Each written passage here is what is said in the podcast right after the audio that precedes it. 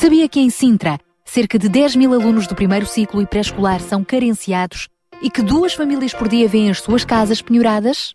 Todos os dias há alguém a precisar de ajuda e você pode ser a solução. Sintra Compaixão, o programa da RCS que abre portas à solidariedade.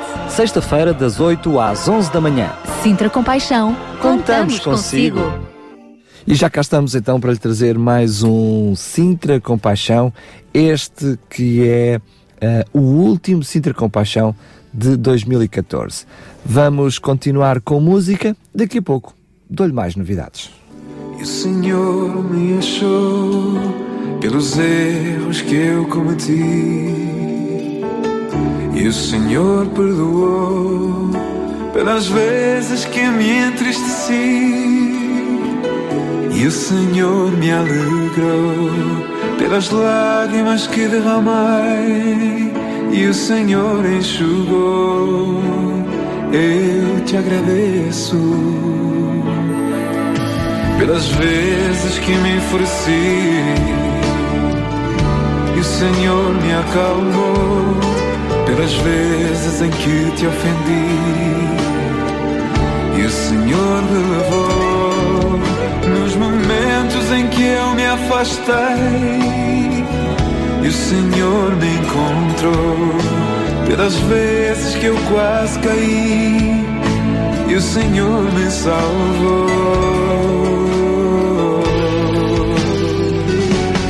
Eu te agradeço por esta chance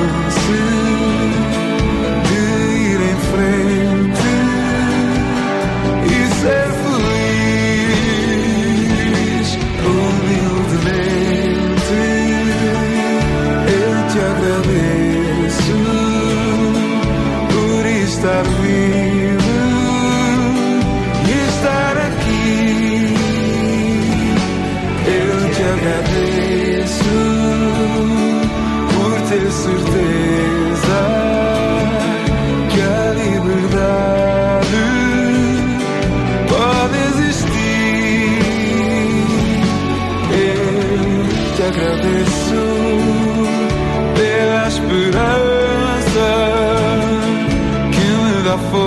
força para prosseguir.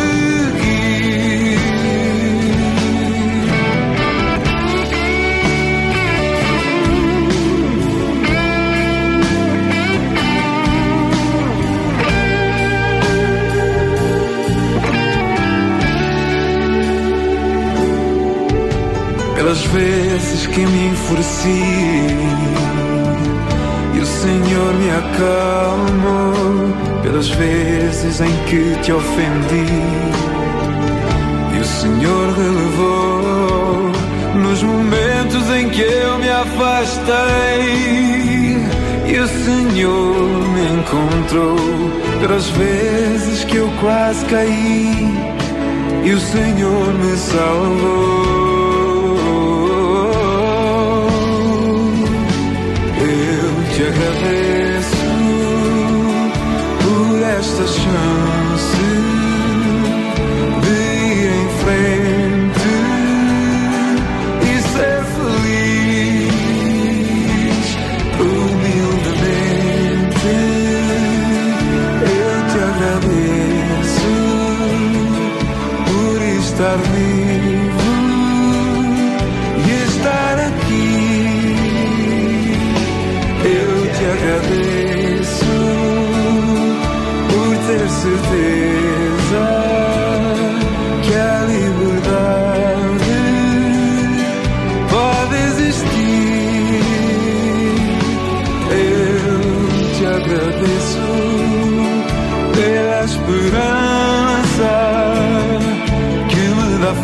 Força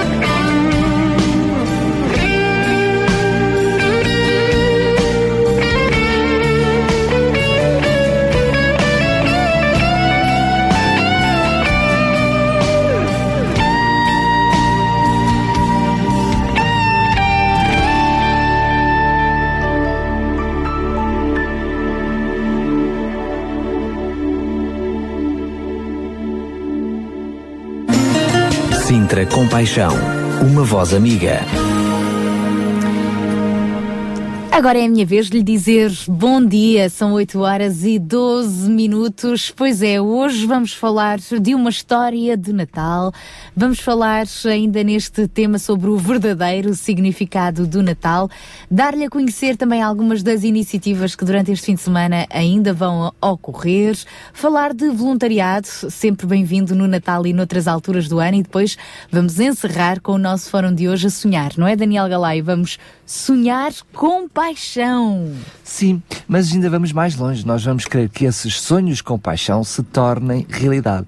Porque este sonhar não é apenas ficar na imaginação, mas é um sonho que se quer concretizado e lutar por ele. Mas vamos saber isso tudo ao longo do programa de hoje. Ora, nem mais. Então deixe-se ficar. Daqui a pouco também já vamos dar os bons dias ao Ruben Barradas, ao João Barros e para já os bons dias é mesmo para a Silvia Martins, esta voz que nos traz o tema Eu Não Vou Temer.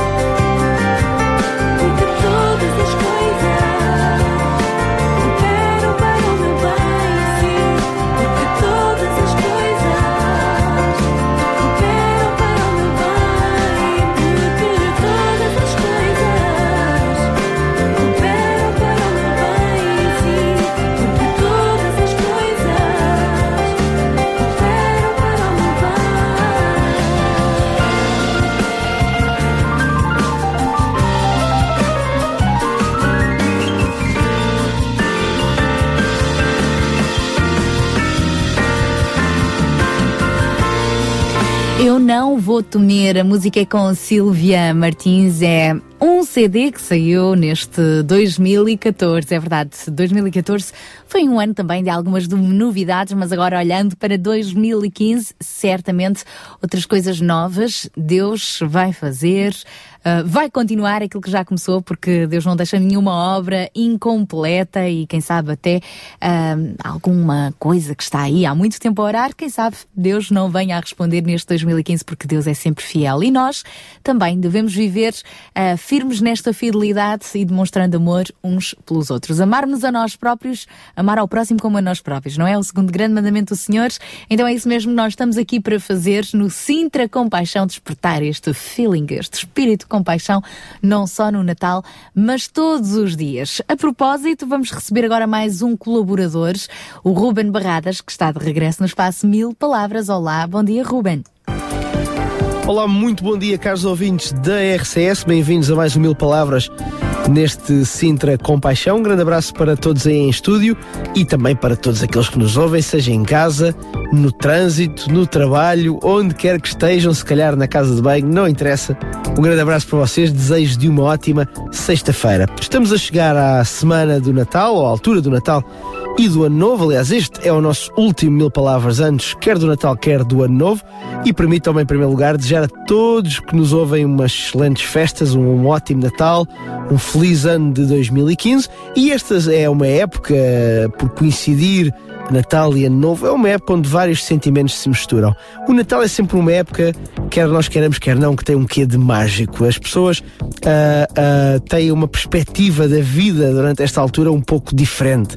Não é por acaso que temos uma maior propensão a, por exemplo, ajudar o próximo, a termos uh, uma maior capacidade de intervenção para com aqueles que necessitam mais. É porque é de facto uma época de compaixão, de amor, de carinho, de amizade, de, de, de sentimentos e emoções que nos puxam mais para cima. Esta é a altura perfeita, se calhar, para nós tomarmos uma decisão de avançarmos, de, uh, de alguém que se calhar deixámos alguma coisa por resolver no nosso passado. Por que não aproveitar este Natal e este espírito que nos inunda a todos para encerrarmos um capítulo do nosso passado que tivemos, se calhar, com alguma pessoa, com alguma situação que aconteceu e que nos magoou, sejamos uh, os primeiros a dar esse passo. Eu sei que muitas vezes nós adotamos uma postura um pouco, uh, uh, pouco proativa, ou seja, esperamos que sejam os outros, somos muito reativos, esperamos sempre que o primeiro passo venha do outro lado. Mas uh, por que não tomarmos uma posição diferente e sermos proativos? Houve alguém que nos magoou, houve alguém que nos colocou numa situação difícil no passado, porque não sermos nós os primeiros, os primeiros a chegar e a resolver essa situação? E, uh, como eu disse, esta é também uma época de ano novo. Normalmente nós olhamos para o Natal, temos este lado mais uh, de amor, de carinho, de compaixão, de família, este lado mais quente, digamos assim. O Ano Novo tem uma outra, tem um outro lado, acaba por nos desafiar muitas vezes a tomar algumas decisões. As, uh, não é por acaso que as resoluções de Ano Novo são tão, uh, são tão populares no nosso, no nosso meio. Eu, pessoalmente, sou um pouco cético dessas resoluções. Acredito que muitas vezes elas possam ter o seu lugar na nossa vida, mas, sabem, não há, na realidade, dia melhor do que uh, hoje para nós tomarmos decisões. Eu desconfio sempre muito das decisões que vão ser tomadas amanhã ou depois de amanhã ou daqui a um mês. Se há alguma coisa que nós precisamos de começar, porque não começar hoje? Porque não tomarmos essa decisão hoje? E hum, muitas vezes nós uh, adiamos, adiamos, adiamos e acabamos por não começar. Ou é a alimentação mais saudável, que começamos amanhã, ou a dieta, como costumamos dizer mais vezes, começamos amanhã, ou o exercício físico, que começamos amanhã, ou então aquele comportamento que costumamos ter e que não queremos ter mais, mas que começamos a comportar-nos dessa maneira amanhã, e o amanhã acaba por ser sempre alguma coisa que empurramos para a frente. Por que não começarmos por tomar decisões hoje? sabendo que isso vai construir o nosso futuro de uma forma mais feliz. Porque não aquela decisão que temos andado a adiar, porque não a tomar hoje e não apenas no dia 1 de janeiro? É uma, um desafio que eu deixo a todos vocês, é um desafio que eu deixo a mim mesmo e vamos aproveitar esta época, que é tantas vezes uma época de reflexão, mas também uma época de amor, de carinho, esta época quente do Natal e que acaba por também compreender o Ano Novo vamos aproveitar esta época para, na nossa vida, tomarmos alguma decisão que nós precisamos de tomar e vermos a nossa vida florescer em direção a um 2015 mais risonho. É este o meu desejo também para todos vocês, um ótimo 2015. Uh, ah, daqui a umas semanas, já em 2015, eu estarei aqui deste lado e espero que vocês continuem aí desse lado. Por isso, até lá.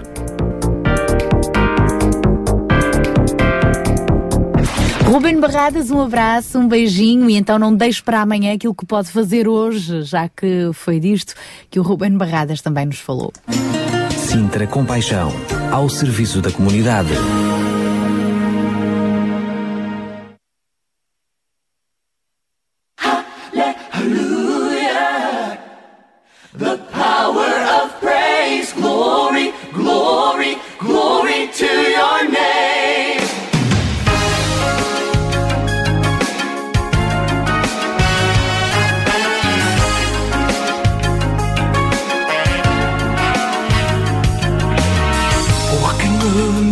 dance when he doesn't hear a band? What can move a broken heart to say? What can make a weary sinner fall down on his knees? What can make the halls of heaven ring? What can lift my lowest thoughts to the very throne of God? And what can lift my eyes from earthly?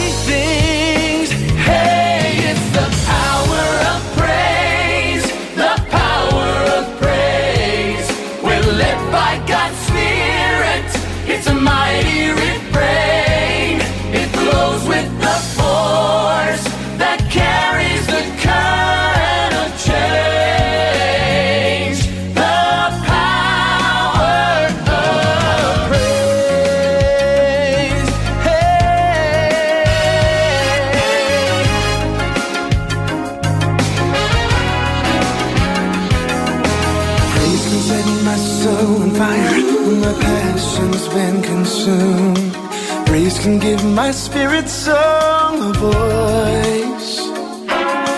Praise can fill my mind with peace, no matter what to overcome. Praise can fill my longing to rejoice. Praise can turn my sorrow.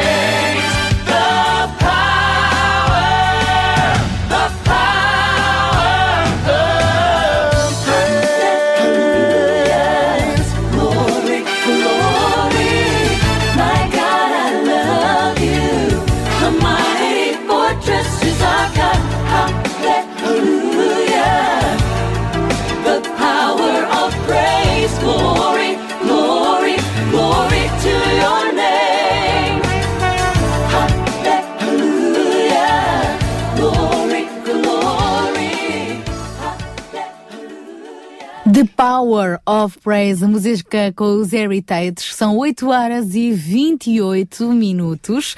E agora vamos dar então as boas-vindas ao nosso amigo João Barros. Olá, bom dia, João. Muito bom dia, Sara. Bom dia, Daniel. Bom dia a todos os nossos ouvintes.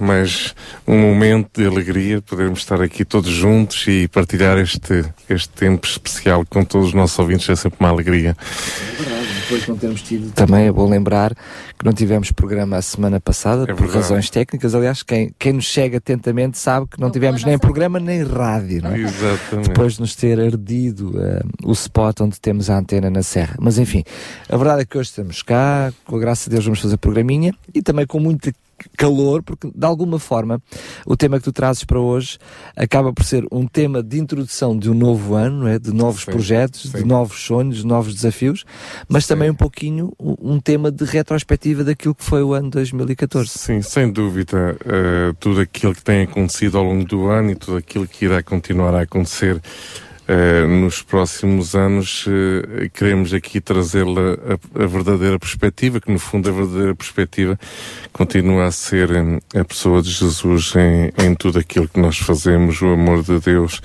E este, este tempo é um tempo propício precisamente para voltarmos aos fundamentos de tudo aquilo que nós fazemos, não é? O porquê que, porquê que nós fazemos o que fazemos e, e porquê que nos levantamos todos os dias e, e porquê que uh, damos uh, realmente o litro em, em, tudo aquilo que nós empreendemos ao longo do ano e tantas pessoas se têm vindo a mobilizar cada vez mais. Portanto, uh, a única razão é realmente o amor de Deus na, nas nossas vidas. Eu queria introduzir isto aqui com uma pequeno, um pequeno relato de uma história de Natal que achei interessante e, e, e que pode servir de inspiração realmente uh, para todos nós. Uh, um relato que conta a história de, de enfim, de uma publicidade na televisão uh, em que apareciam efeitos e árvores de, de, Natal e muitos pais de natais e muita neve Uh, mas enfim, havia aqui uma criança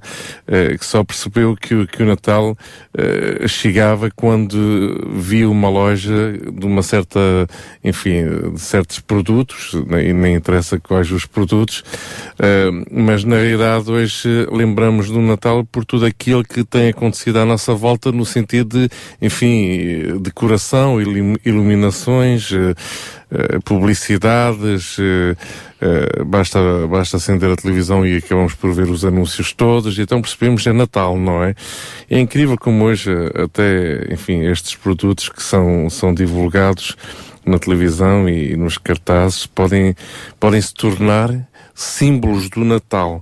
Uh, e muita gente só, só, só vê o Natal uh, mais próximo por causa das músicas do Natal e dos ambientes nas lojas para atrair os clientes e, e, e por aí fora. É bom da verdade, quando chega esse, essa altura, é que nós dizemos: Olha, já chegou o Natal. Exatamente. É quando nós começamos a ver a publicidade à volta, é o, o, marketing à volta Sem das coisas do Natal, é que nós dizemos: Olha, já chegou o Natal. Isto é em novembro, já é começa, não é? Isto... Agora imaginem uma, uma festa de aniversário, não é? Tudo está pronto pronta a comida, os doces, o bolo, a bebida, os efeitos, a música, enfim. Os convidados chegam e, e, na hora de cantar os parabéns e entregar os presentes descobrem que o aniversariante não está uh, nessa festa. É um aniversário sem aniversariante uma situação muito estranha, pois o, principal motivo de uma festa de aniversário, o ponto central, na realidade, é o aniversariante e imagine ele não estar presente. Pois é exatamente assim que muita gente comemora o Natal. Isto é, é, é realmente duro mas a, a, nossa realidade dos dias de hoje tem promovido esta forma de celebrar o Natal. Preparamos comida, bebida, efeitos, músicas e presentes, mas o aniversariante não está presente na festa.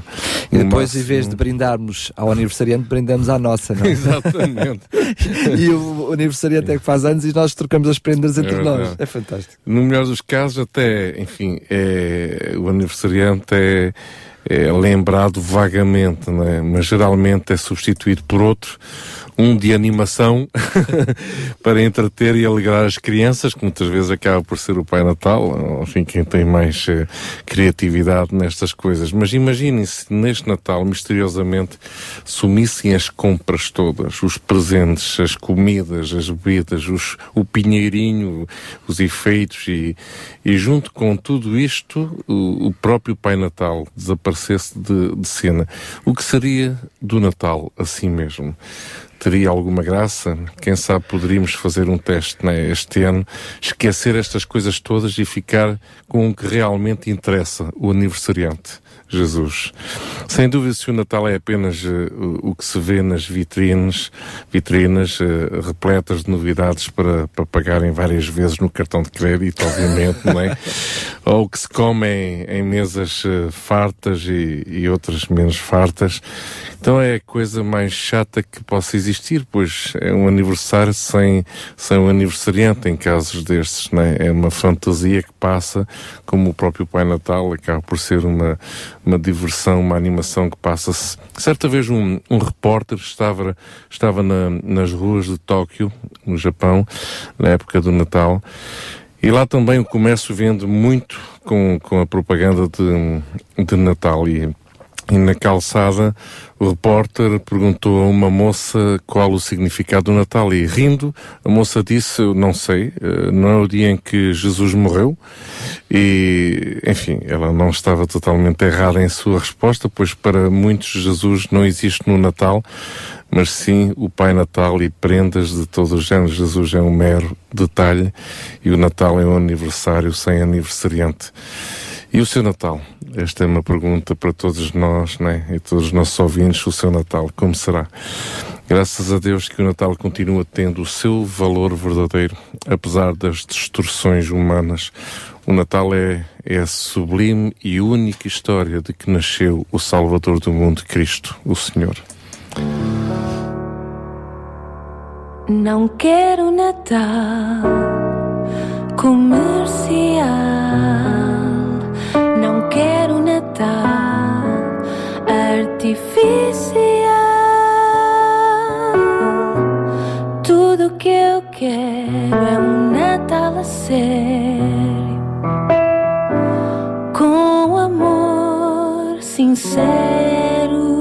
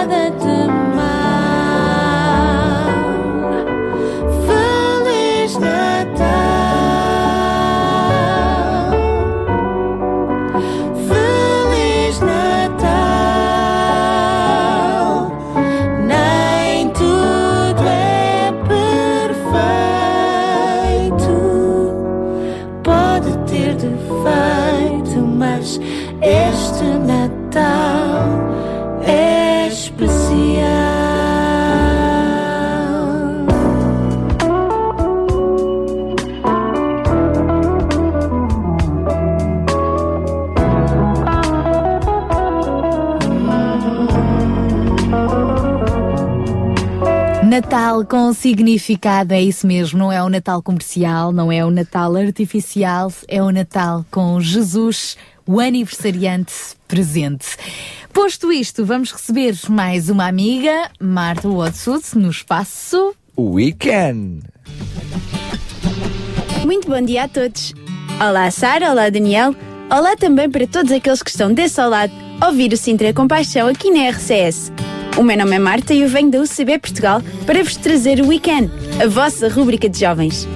Aproximamos-nos cada vez mais depressa de uma das datas mais especiais do ano. Para os mais distraídos, que não tenham reparado no calendário ou nas luzinhas na rua, ou que nem sequer tenham ainda feito a vossa árvore Natal, sim, é disso mesmo que eu estou a falar. O Natal. O Natal é a época em que todos voltamos a pensar um bocadinho mais nos nossos familiares e não é só nas prendas, porque o Natal é também a oportunidade para familiares de pontos distantes se reunirem para conviverem e celebrarem este dia tão especial. O Natal é época da alegria, da paz, da esperança. É o que eu vejo escrito por aí. Mas já pensaste porquê? O que é que um dia pode fazer assim tanto? Como é que um dia pode ser tão especial assim? Bem, toda a história começa há mais de dois mil anos atrás, quando Jesus nasceu. O Natal que ainda hoje festejamos é o nascimento de Jesus, um pequeno bebê que chegou à Terra com missão muito especial: trazer paz ao mundo. Então, espera, já tínhamos falado que o Natal era paz.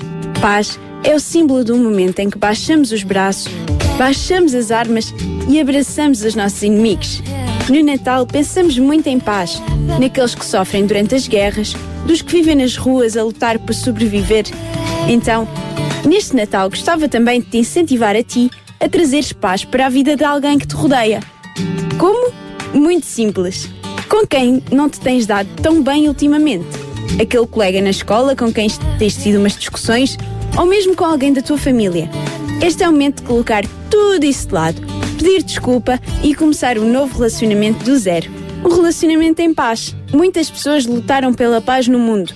Muitas pessoas ainda lutam e são vistas às vezes como radicais. Desde quando lutar por algo que vai fazer o mundo um sítio melhor para todos é loucura? E tu, o que é que tens vindo a promover dentro dos que conheces? Paz? Ou por outro lado, intrigas, dizer mal, tratar mal? Este é o momento certo para mudares isso. Além de paz, quando falamos de Natal também falamos de alegria. Alegria é um sentimento muito verdadeiro. Quando nos sentimos muito felizes por algo de bom que acontece nas nossas vidas. A alegria faz-nos sorrir e é contagiante. Quem vais contagiar com alegria este Natal? E que tal esboçares um sorriso para todos? Este Natal vamos lançar o vírus da alegria por todos os que passam por nós e ver o bem que isso faz. Finalmente, a terceira característica do Natal é trazer-nos esperança.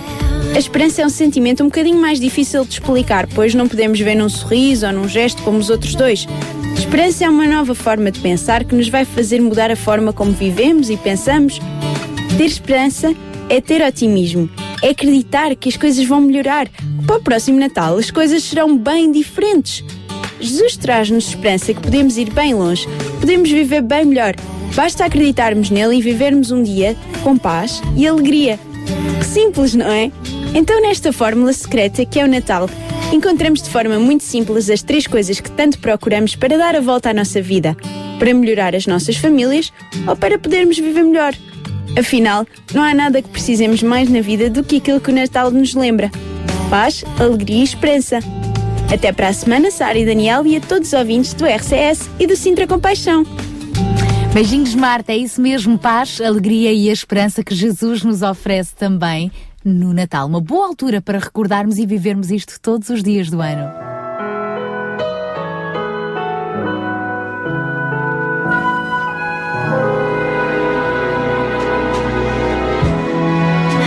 Yourself a merry little Christmas. Let your heart be light. From now on, our troubles will be out of sight.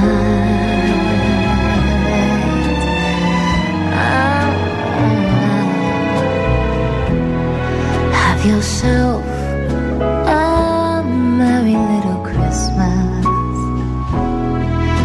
for you.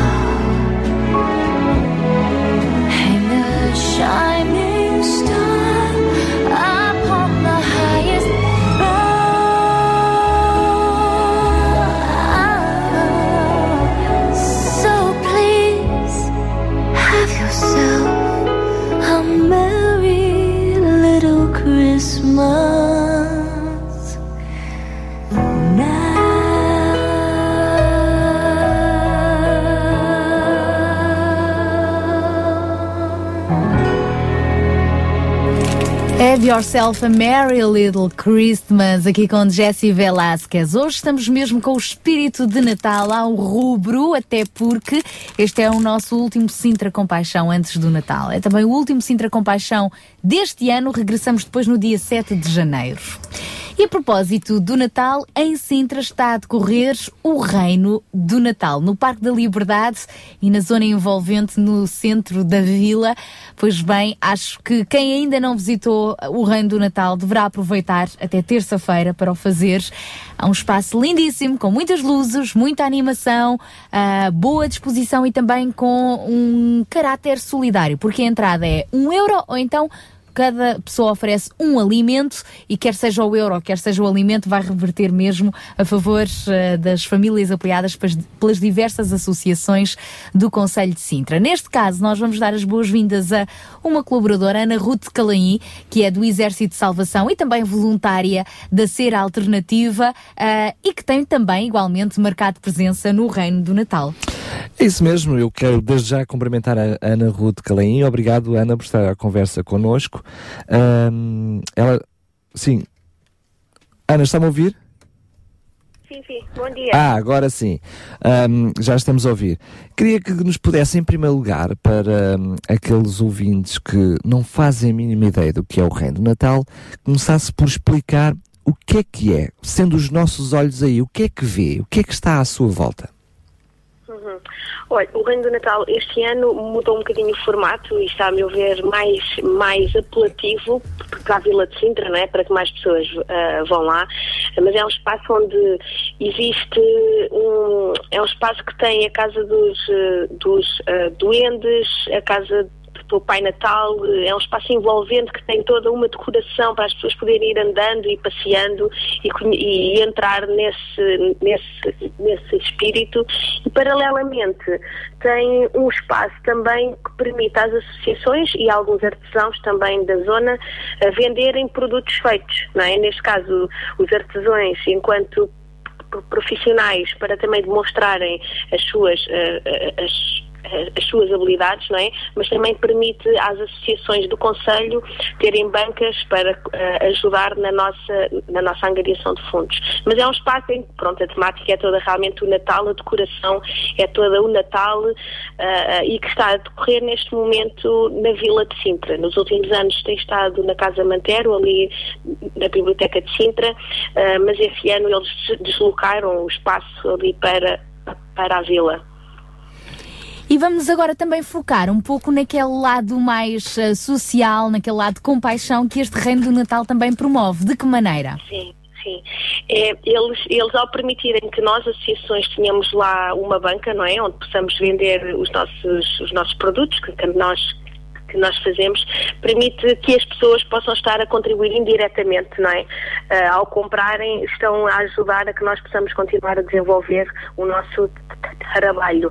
Ah, por isso, nós o que fazemos, as associações, é sempre nu- numa base de, de também ajuda ao próximo, não é?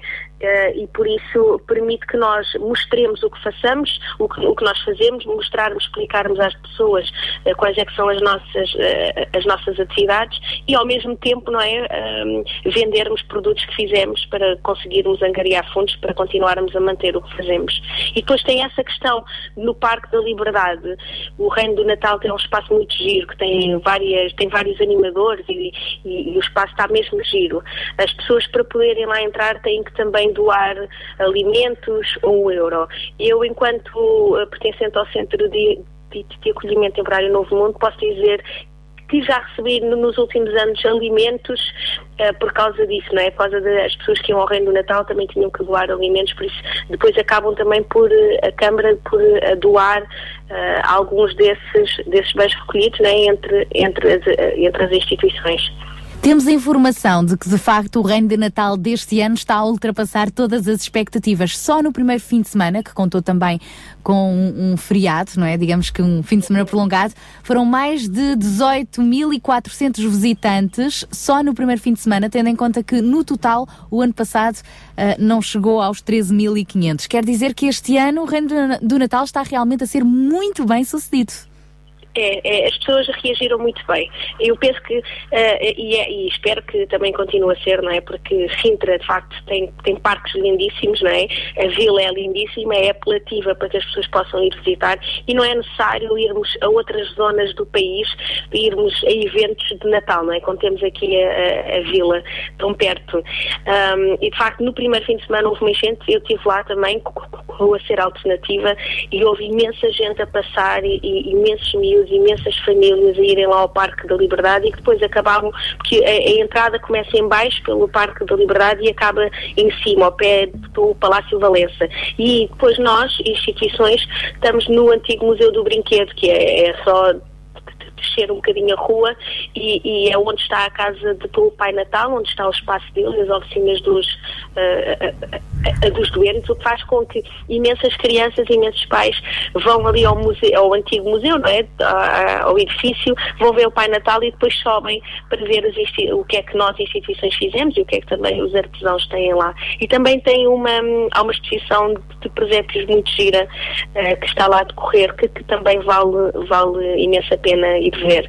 Por isso, acabamos por ter ali um movimento muito grande de pessoas. Sim. Esperemos que este fim de semana, que é o último, tenhamos novamente, eh, pronto, muita gente. Casa cheia, chova, casa cheia. Quando chove dificulta. por isso, esperemos.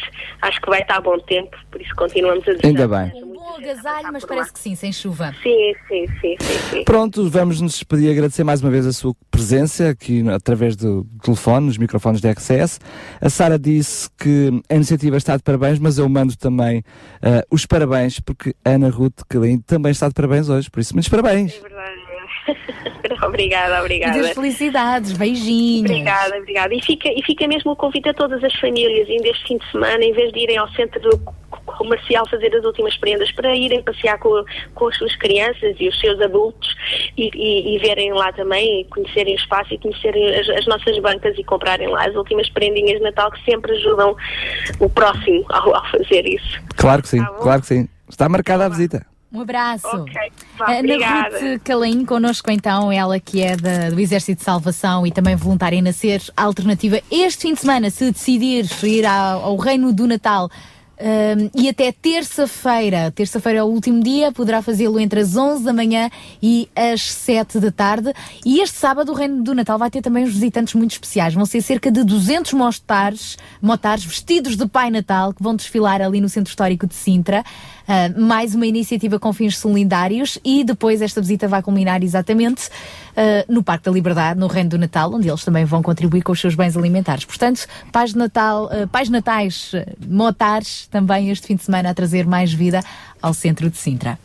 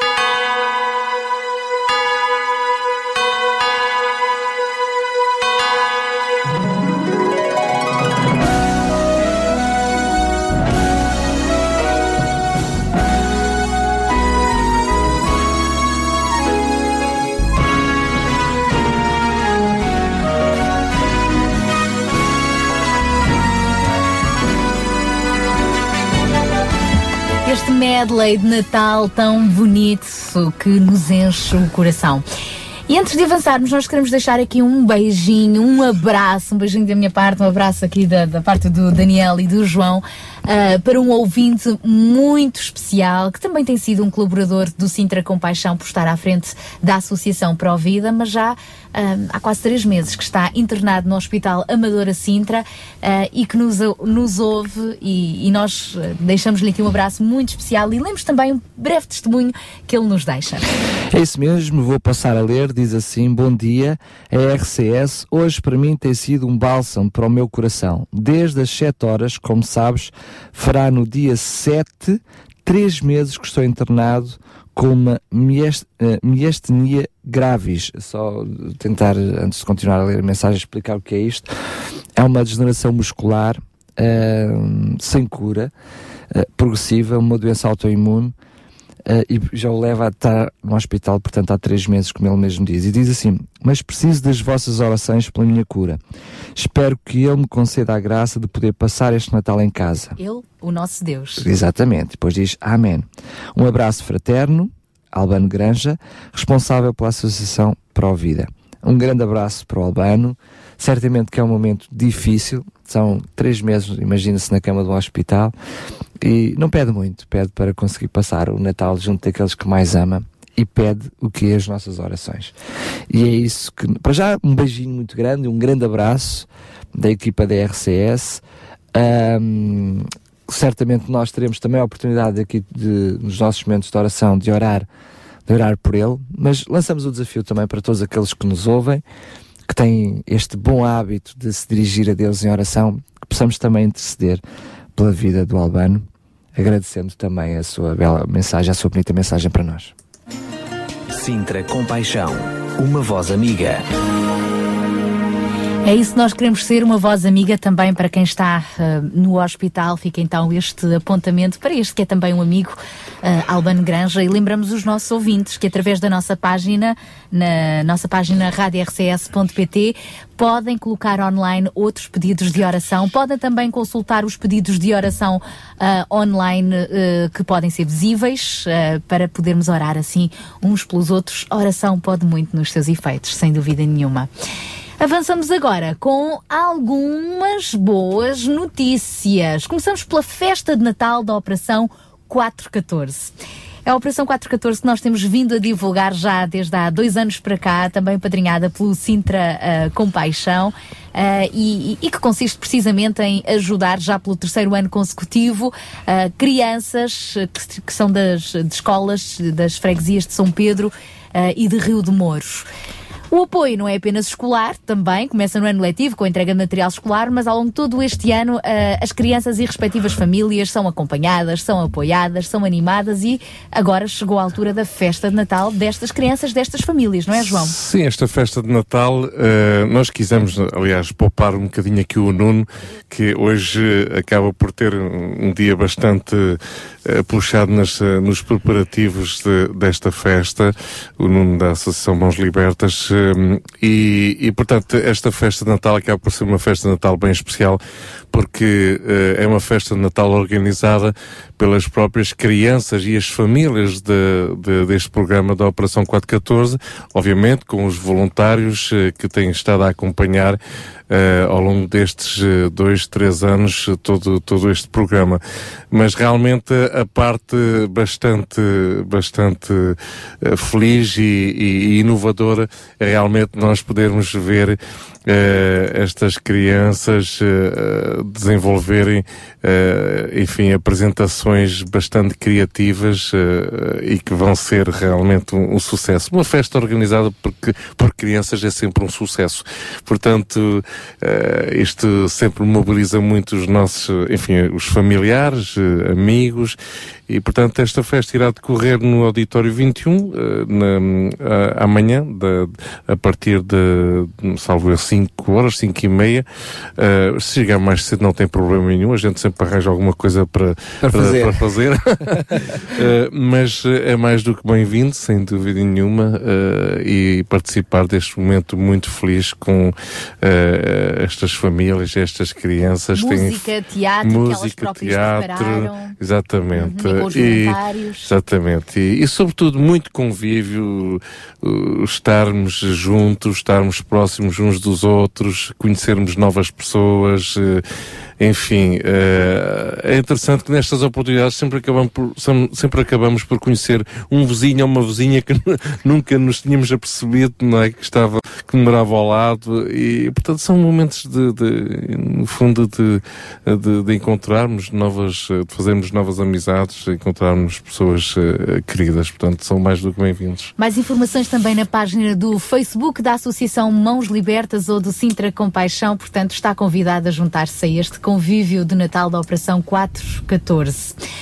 Neste Natal, lembramos também o livro O Verdadeiro Significado do Natal, com o lançamento do Desafio Miqueias. Sim, hum, portanto, já não é um, livro novo, né? o ano passado já, já foi eh, publicitado, Pod- podem encontrar, de- os ouvintes podem encontrar este livro na- nas lojas da FNAC ou da, Bertrand também, Hum, e é um livro muito, muito simples, muito de excelente qualidade gráfica, eh, em termos de material também, mas sobretudo pelo conteúdo bastante criativo e ao mesmo tempo muito profundo, eh, que, que é o que se quer na realidade, não é? A, a- criatividade marca a época do Natal, Eh, mas eh, este livro acaba por trazer eh, uma dimensão mais profunda a essa criatividade que vai realmente eh, à raiz eh, de, de- do próprio Natal e passa pelas várias histórias, não é? O porquê comer peru,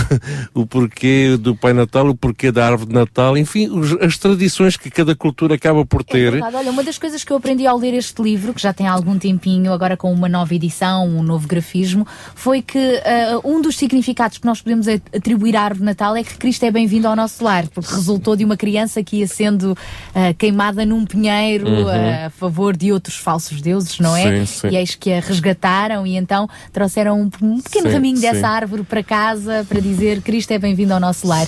Então sempre, todos os anos que eu monto a minha árvore Natal, eu digo Jesus, és bem-vindo ao meu lar, está aqui a árvore Exatamente, para exatamente. simbolicamente o dizer. É interessante, nós acaba por ser um momento de descoberta, sem dúvida nenhuma. Ah, nós eh, acabamos por conhecer eh, tantas histórias eh, relacionadas com o Natal, não é? Tantos hábitos, e, e já dizemos que isso faz parte da cultura, ou cultura portuguesa, ou americana, ou sul-americana, enfim, não interessa. Ah, mas no fundo, por trás de tudo isso existem, existe uma história, não é? E este livrinho muito simples, muito pequenino, que se lê, enfim, em poucas horas, bastante criativo, com imagens, desenhos, eh, pode ser lido e realmente eh, leva-nos a um maior entendimento de tudo o que está, o está por detrás do, do, do Natal.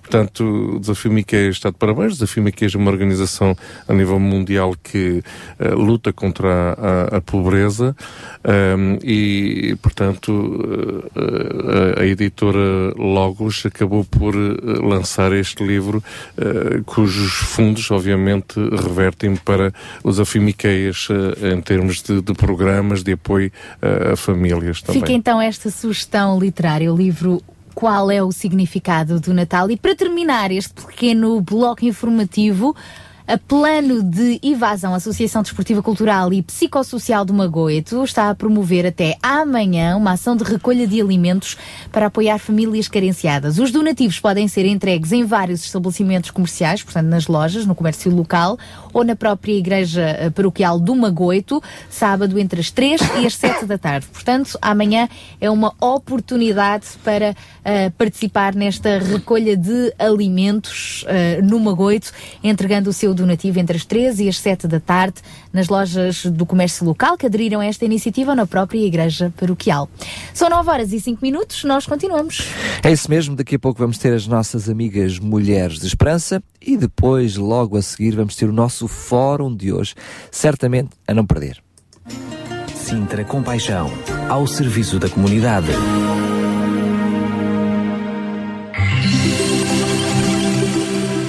O quê? Ainda não tens o CD Super Histórias Clube do Amiguinho? Não. Então está na hora de pedires aos teus pais. As melhores histórias e as tuas músicas favoritas num, só CD. Aproveita já esta campanha. Preço especial de Natal. Era uma vez um super-herói. Preparado para viajar na máquina do tempo? Bora! Muito, muito tempo atrás, haja luz. Prova, Eva!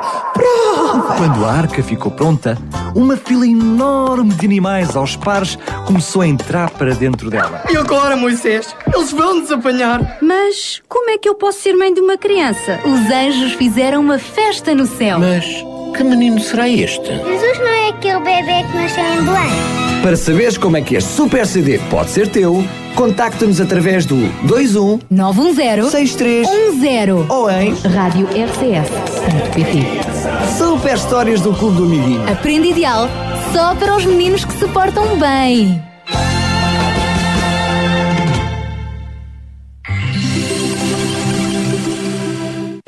Sabia que em Sintra, cerca de 10 mil alunos do primeiro ciclo e pré-escolar são carenciados e que duas famílias por dia vêm as suas casas penhoradas?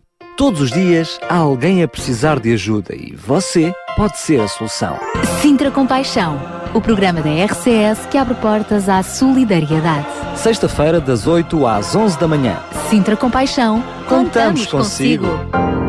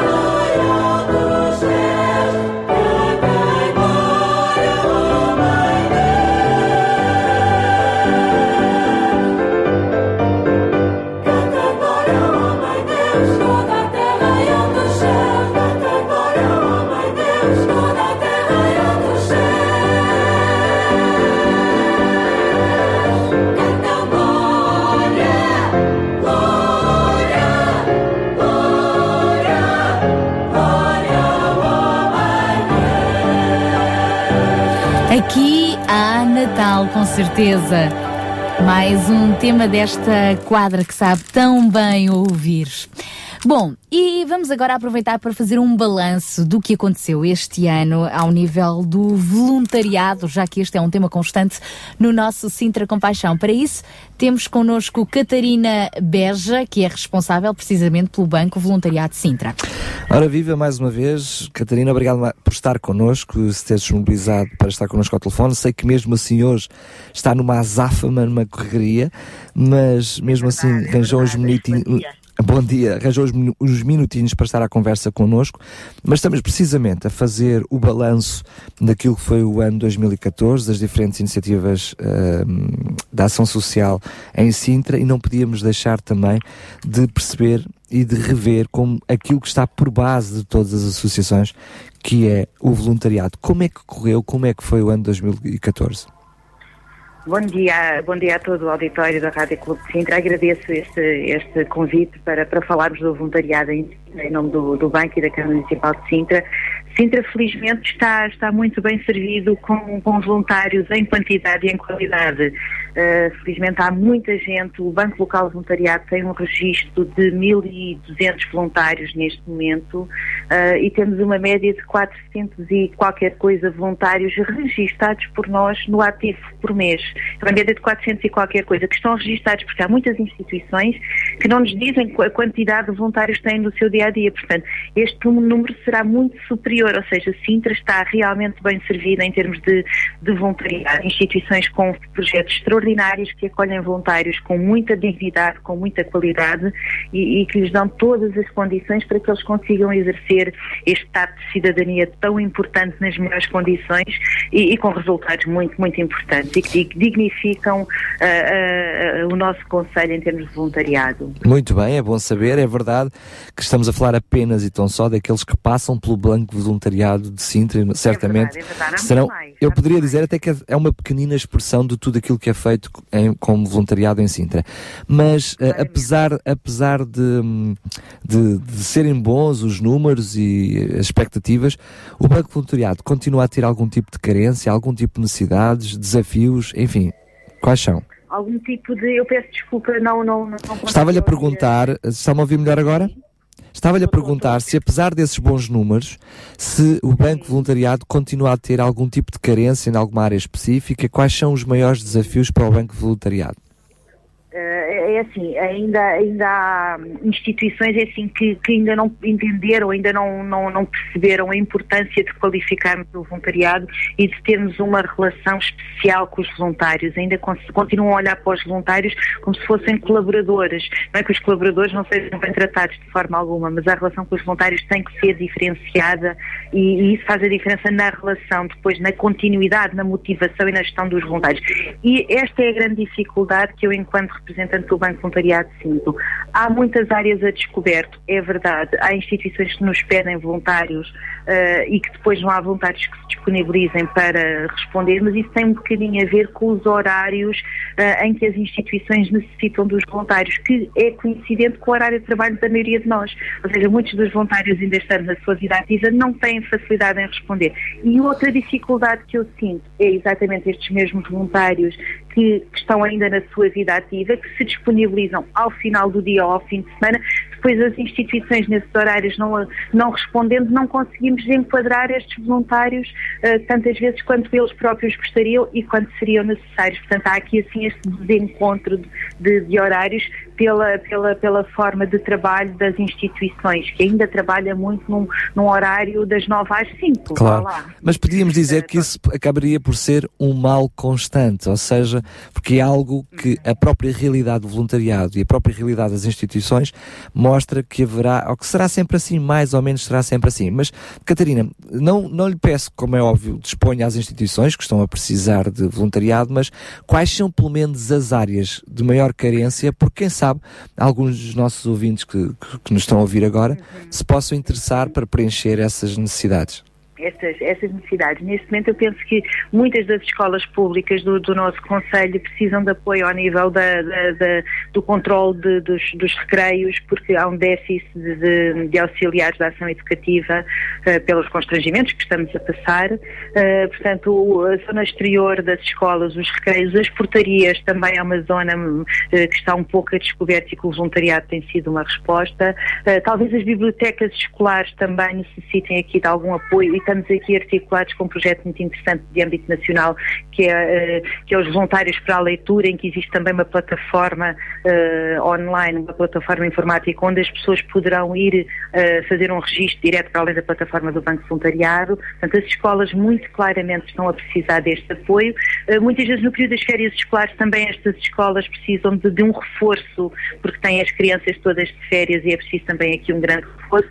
E depois há um pouco toda, todas as áreas, a área social neste momento é, é, é, muito importante na recolha de alimentos, na distribuição de alimentos, na organização dos alimentos de instituições que têm bancos alimentares. Portanto, neste momento estamos com o Reino de Natal a decorrer e temos um grupo alargado de voluntários nas portarias do, do zonas de entrada do Reino de Natal, em que as pessoas podem contribuir ou com um euro ou com a entrega de um bem alimentar. E nós temos aqui uma excelente equipa de voluntários a, a receber e a gerir e organizar estes alimentos que estão a ser entregues pela, por toda a população que nos vem visitar. Isto é feito diariamente em muitas instituições e também é necessário este apoio.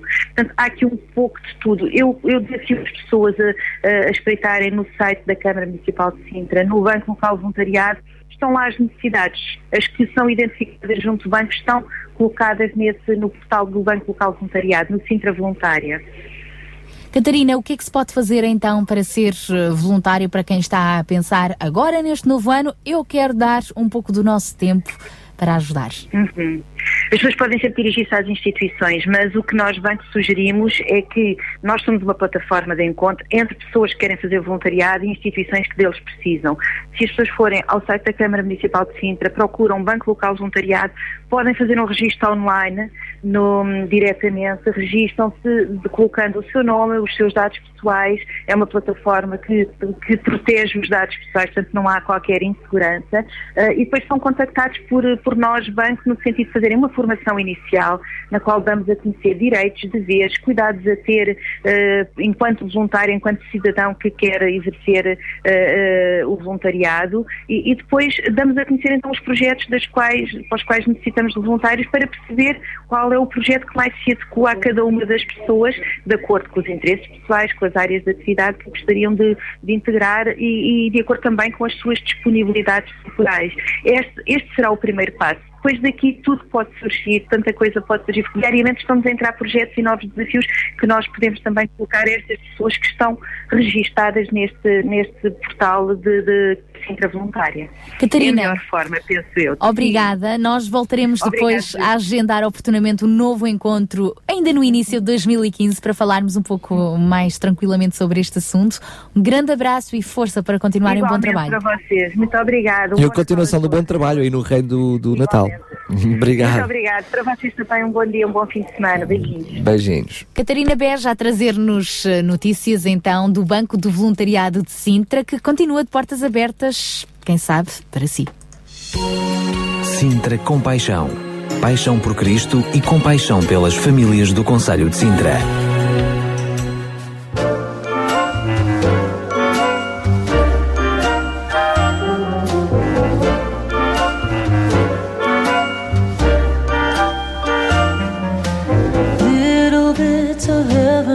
Floating gently by the window.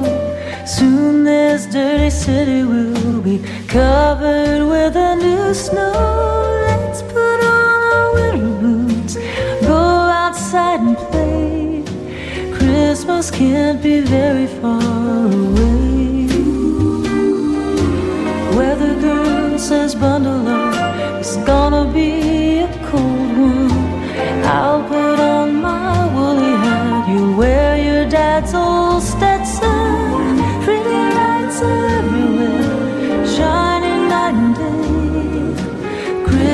can't be very far away. Let's take a walk downtown and go dream shopping in the mall. The kids can't do the Santa thing, photographs and all. We'll get the biggest tree this year and trim the. And spend a whole lot more than what we got. But so what? Come next spring, I know we will be ready for the sunshine. Right now, throwing snowballs at each other's such a fun time. Kids will think we're crazy for a while, and that's okay. Christmas can't be very far away.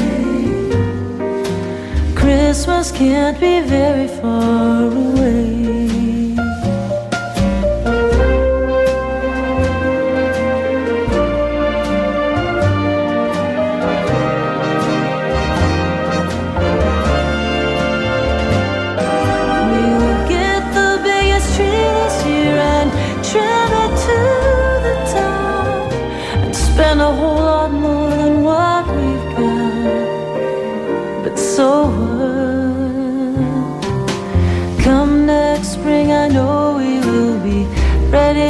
Sunshine. Right now, throwing snowballs at each other's such a fun time. Kids will think we're crazy for a while, and that's okay. Christmas can't be very far away. Christmas can't be very far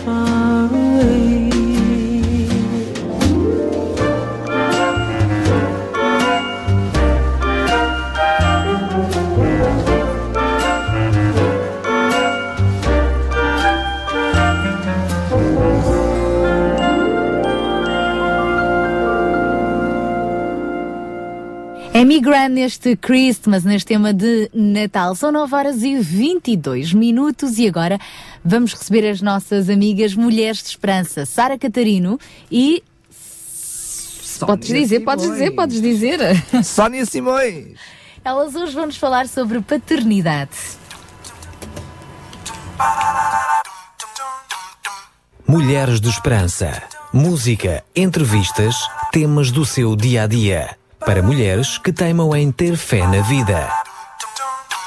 Este é o programa Mulheres de Esperança, o seu programa.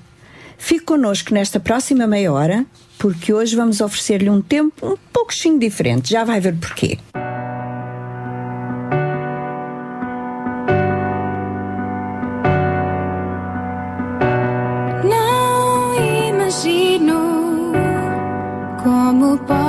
Podem esquecer-se deste dia especial que é o dia de Natal.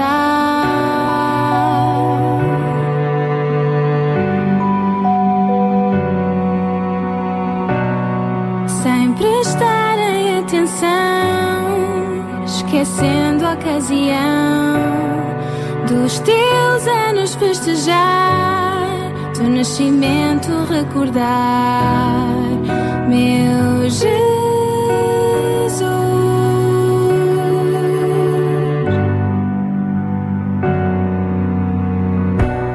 Não compreendo porque há tanta tradição e se vai a tanto lado, perde-se o significado.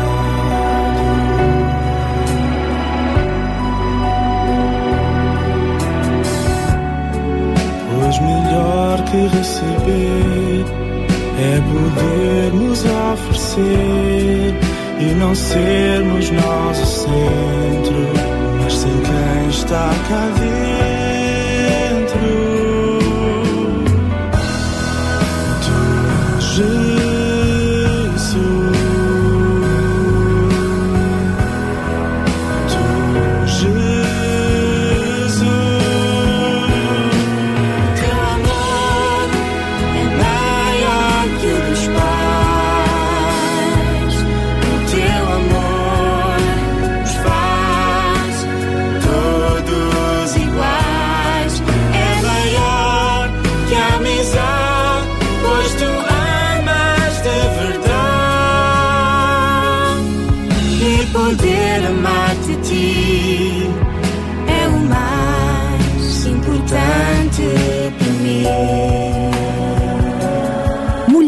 Esperança.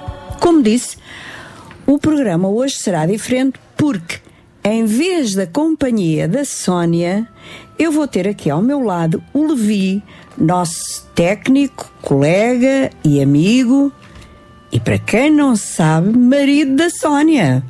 Olá, Levi, que bom ter-te aqui deste lado. Olá, Sara. Eu espero que do outro lado ah, sejam mais simpáticos. Quem está daquele lado seja mais simpático do que tu és connosco todas as semanas. Então, isto não está a começar nada bem hoje. Isso não era para dizer. Eu não sou simpático com vocês, não sou vosso amigo. Essa agora. Só o facto de estar aqui ao pé de, de ti, Sónia, ao pé de si, Sara, já me põe bastante nervoso. E, bem, esta primeira entrada dá-me logo uma grande rasteira, hein? É, nunca ouviste falar em quebra-gelo, Vi? Já, já. pois este quebrou mesmo. Tu és uma pessoa das mais simpáticas que eu conheço, das mais prestáveis e disponíveis para ajudar com os nossos erros, enganos, e é muito bom ter-te aqui, Levi. Sou um mesmo, bom crítico, mesmo. não é? Sou um bom crítico. Não, mas és um crítico que nos ajuda. Ainda bem. E hoje eu hoje chamei-te porque eh, queria muito falar sobre paternidade. E achei que seria interessante ver e ouvir a perspectiva de um homem com relação ao assunto. E portanto aí vai a primeira pergunta, Levi. Hum, infelizmente o teu pai já não está mais neste mundo, mas eu sei que guardas dele boas recordações da tua infância e juventude. Será que tu podias falar daquelas que mais te marcaram? Sim, posso. Ah, e de facto são, são várias e, e marcantes. Ahm, como, por exemplo, em, em criança, ahm, a leitura da Bíblia e a oração ah, antes de dormir. Mesmo quando ele não estava em casa, quando ele chegava, ia ter comigo ao quarto e, e fazia isso. Ah, isso era uma prática Sim, sim, eh, diária. normal, diária. Praticamente diária. E até me lembro de muitas vezes eh, fazer-lhe perguntas sobre algumas palavras que eu não sabia o significado. Claro. Ahm, como, como sete, por exemplo, não é? Eh, entre outras, e ele explicar-me o que é que queria dizer e qual o significado, etc.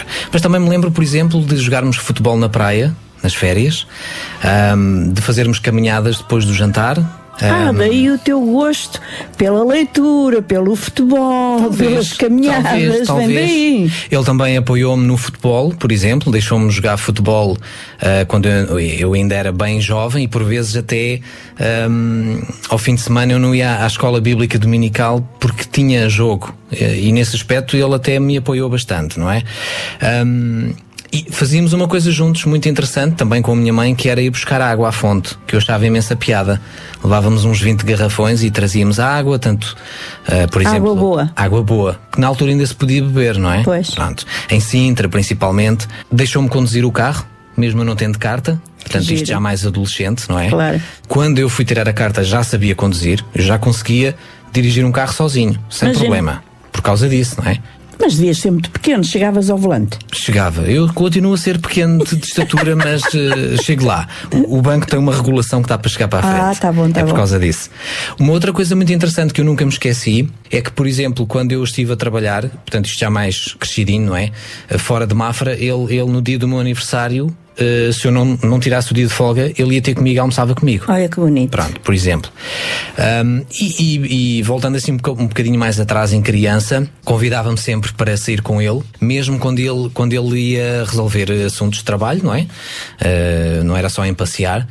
Se eu não, estive, não tivesse escola, se eu estivesse disponível, livre, ele convidava-me sempre a ir com ele. E eu passeava muito, por aqui, por ali, e, e gostava com ele imenso. na companhia exato, dele. Exato. Então eu depreendo das tuas palavras que o teu pai te influenciou bastante. Sim, imenso, imenso, é verdade.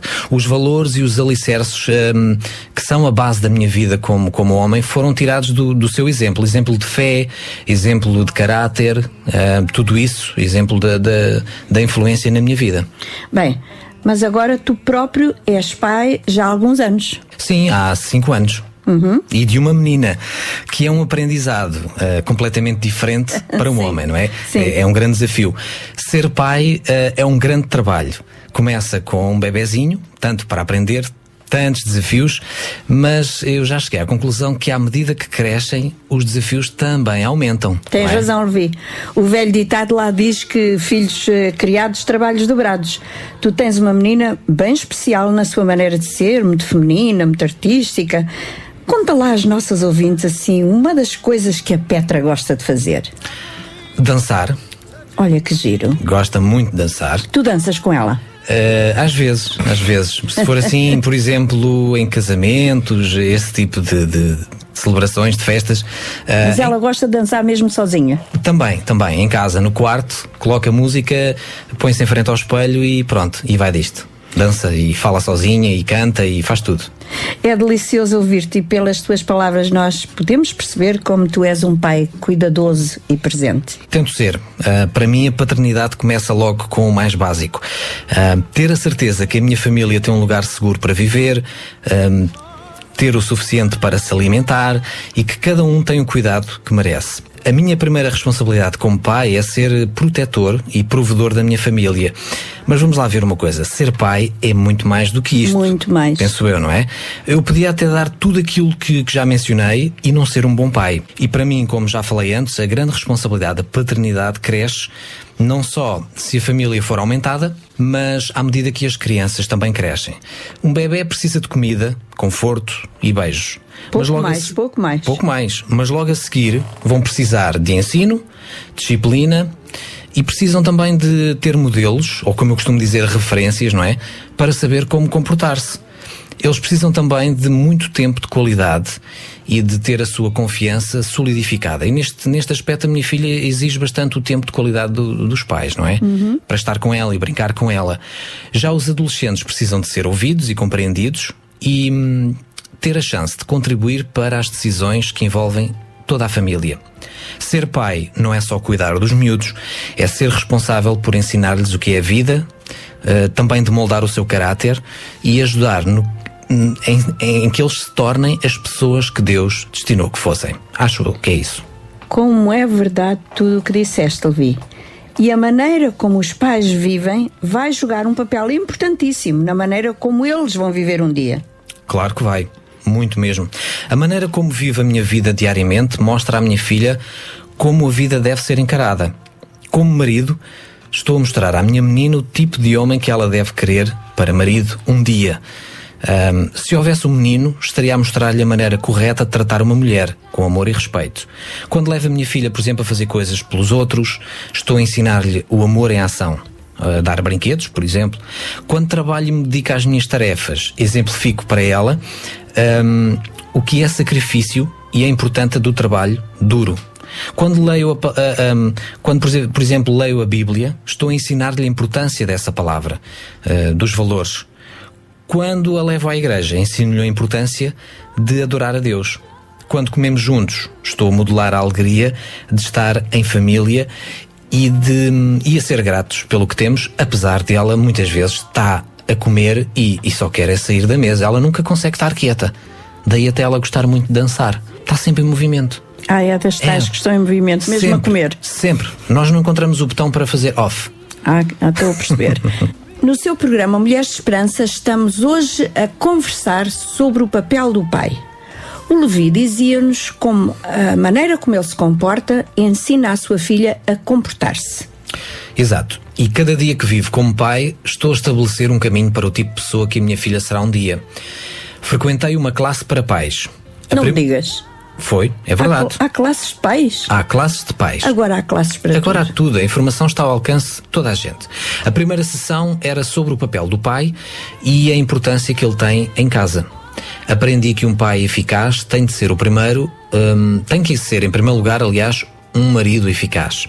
O que quer dizer que, para ser um bom pai para a minha filha, eu tenho que ser um bom marido para a minha mulher. Ainda por cima ela está aqui ao meu lado. Bem, ui, tenho que ter cuidado. Ui, ui, ui.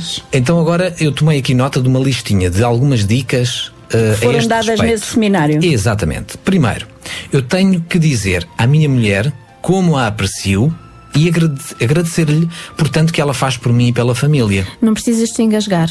Pois, é verdade. Segundo, tenho que me demonstrar honra servindo-a e dando-lhe toda a minha atenção quando ela precisa.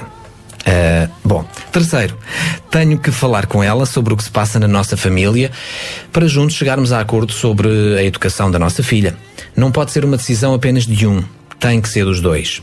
E finalmente, tenho que compreender porque é que a minha mulher faz as coisas como faz. Ui! Muito difícil, não é? É muito difícil. é uma aprendizagem também constante. Enorme. Por exemplo, porque é que ela não deixa a Petra comer certos alimentos? Ou porque é que não pode brincar de determinadas maneiras? Para tudo há uma razão de ser. Apesar de neste aspecto até eh, nós eh, concordamos imenso, não há Ainda assim grandes bem, ainda diferenças. Mas uma vez que consiga compreender, ou o porquê, eu consigo ser de grande ajuda em casa, em vez de frustrá-la, porque acho que deve ser de, e deve fazer de maneira diferente. Quando eu invisto no meu casamento, eu também estou a investir em algo que proporciona aos meus filhos um lar amoroso, estável, não é? Com harmonia, como eu costumo dizer. Quando mostro que a minha mulher é mais importante do mundo para mim, é o mais importante da vida, eu estou a ensinar o tipo de amor e respeito que a minha filha deve ter pela sua mãe. E isto, de facto, é muito importante, porque ela vê em mim essa, essa referência, esse exemplo, muito é? bem, muito bem. Se o meu trabalho fosse apenas alimentar e vestir a Petra, a responsabilidade ficava apenas à metade. Para ser um pai como deve ser, eu tenho que fazer coisas que gastem o meu tempo, tempo de qualidade. E de facto isso hoje é um desafio. Ouvi, eu- tu hoje já falaste em tempo de qualidade duas vezes. Não te importas de explicar melhor o que isso significa? No meu entender, é diferente de tempo normal, ou seja, é o tempo em que as pessoas sentem uma ligação de uma maneira especial.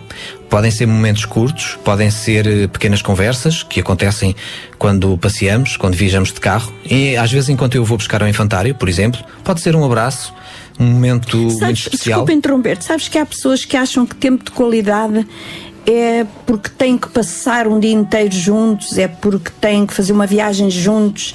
Isto que tu disseste é muito importante, podem ser. Uhum. Deixa ver, tu disseste podem ser momentos curtos. Exato.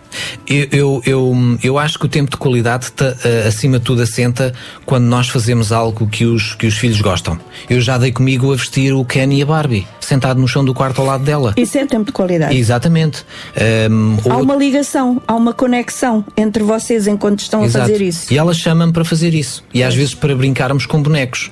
Quase como um teatro animado. Ela tem um boneco, eu tenho outro, e fazemos ali um diálogo improvisado. E ela gosta muito disso.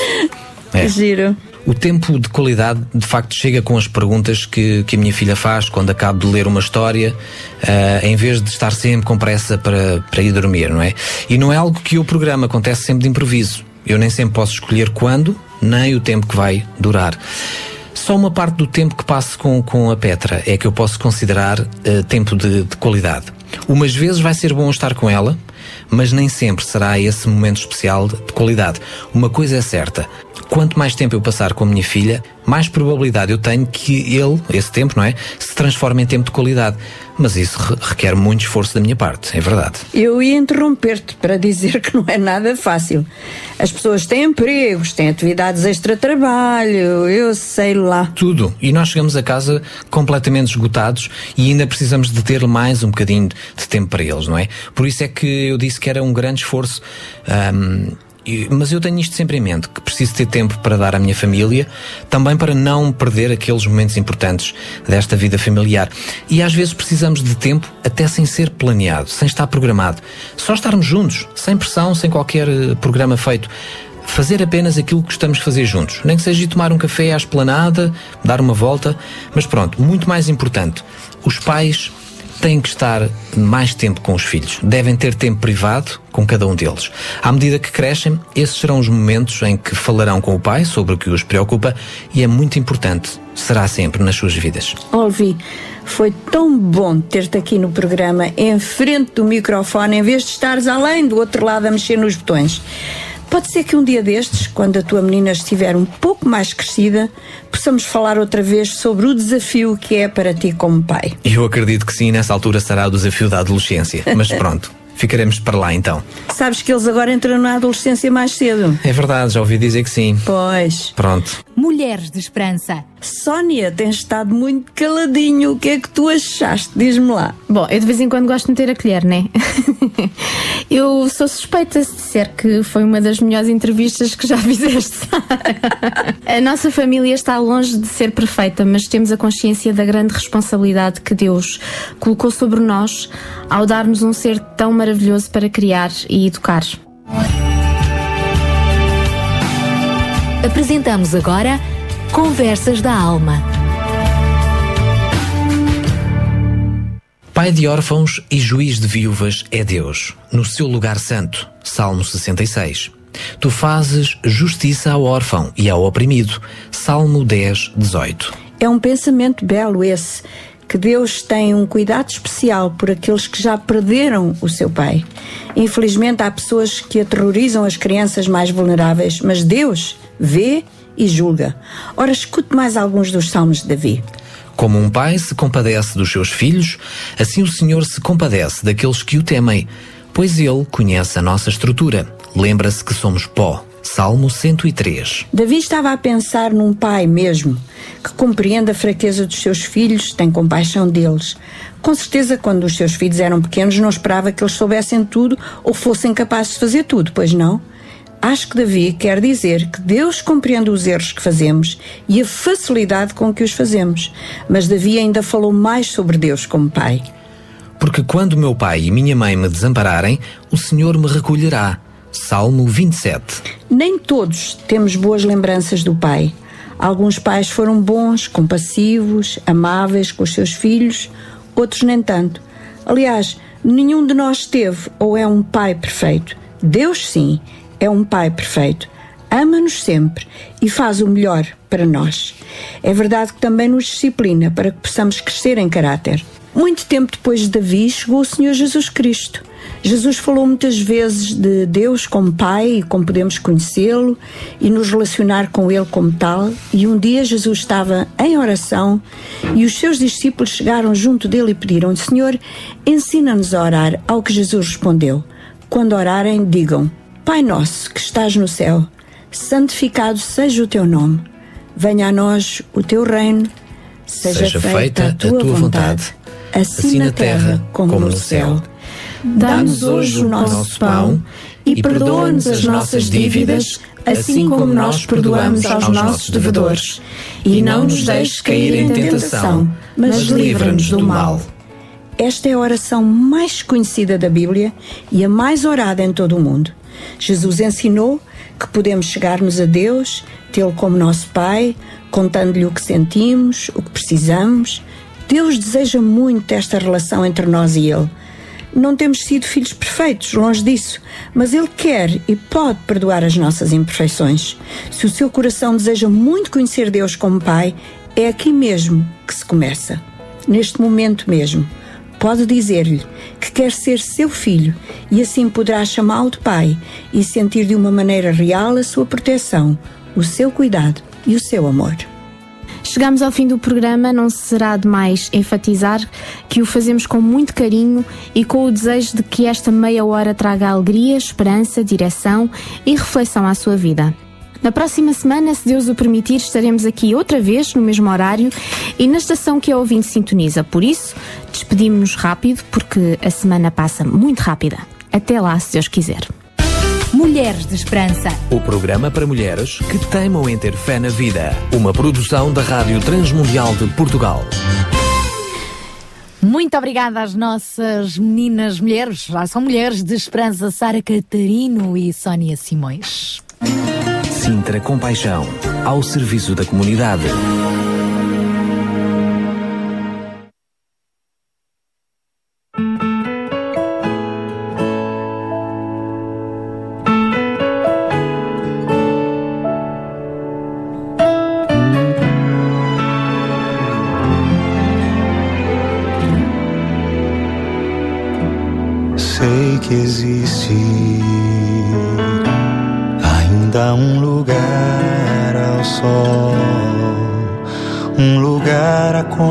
Aconchegante de um bem-estar apaixonante para eu estar.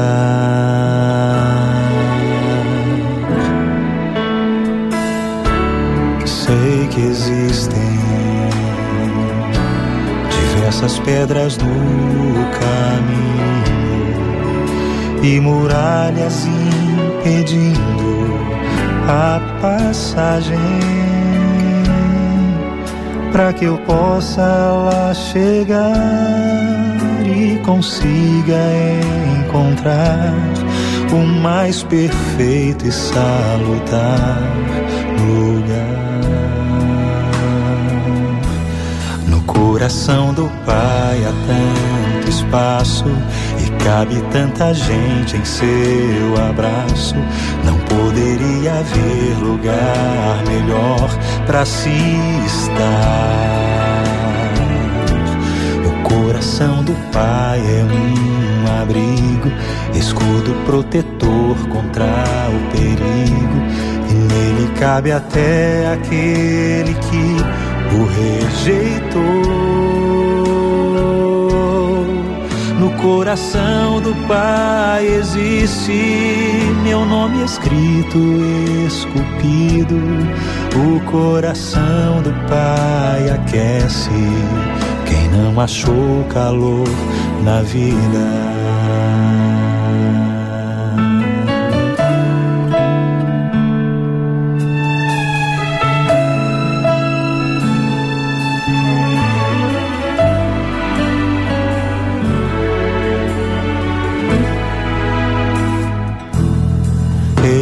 Encontro alinto sempre nesse espaço, nesse meu esconderijo, aonde em crise me dirijo para sós ficar.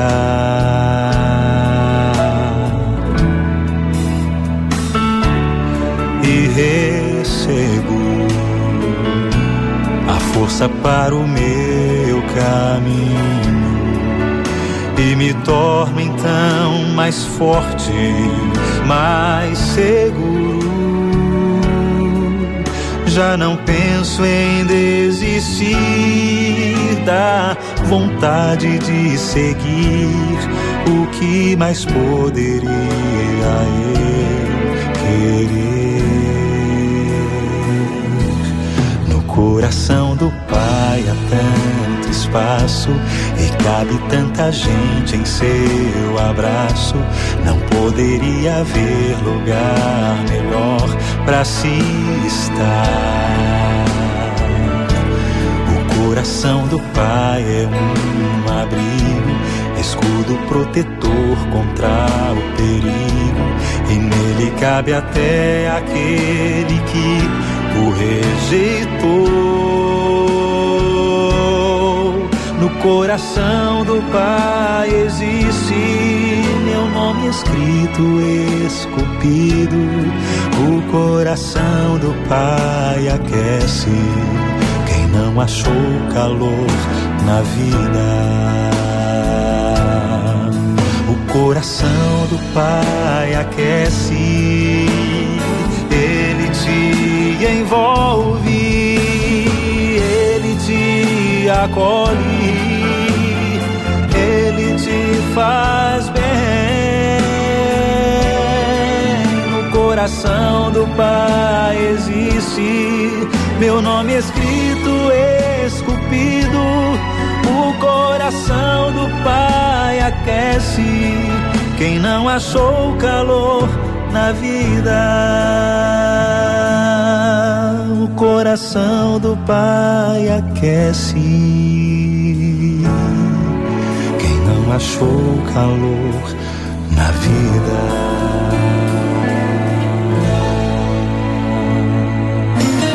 Sintra Compaixão, uma voz amiga.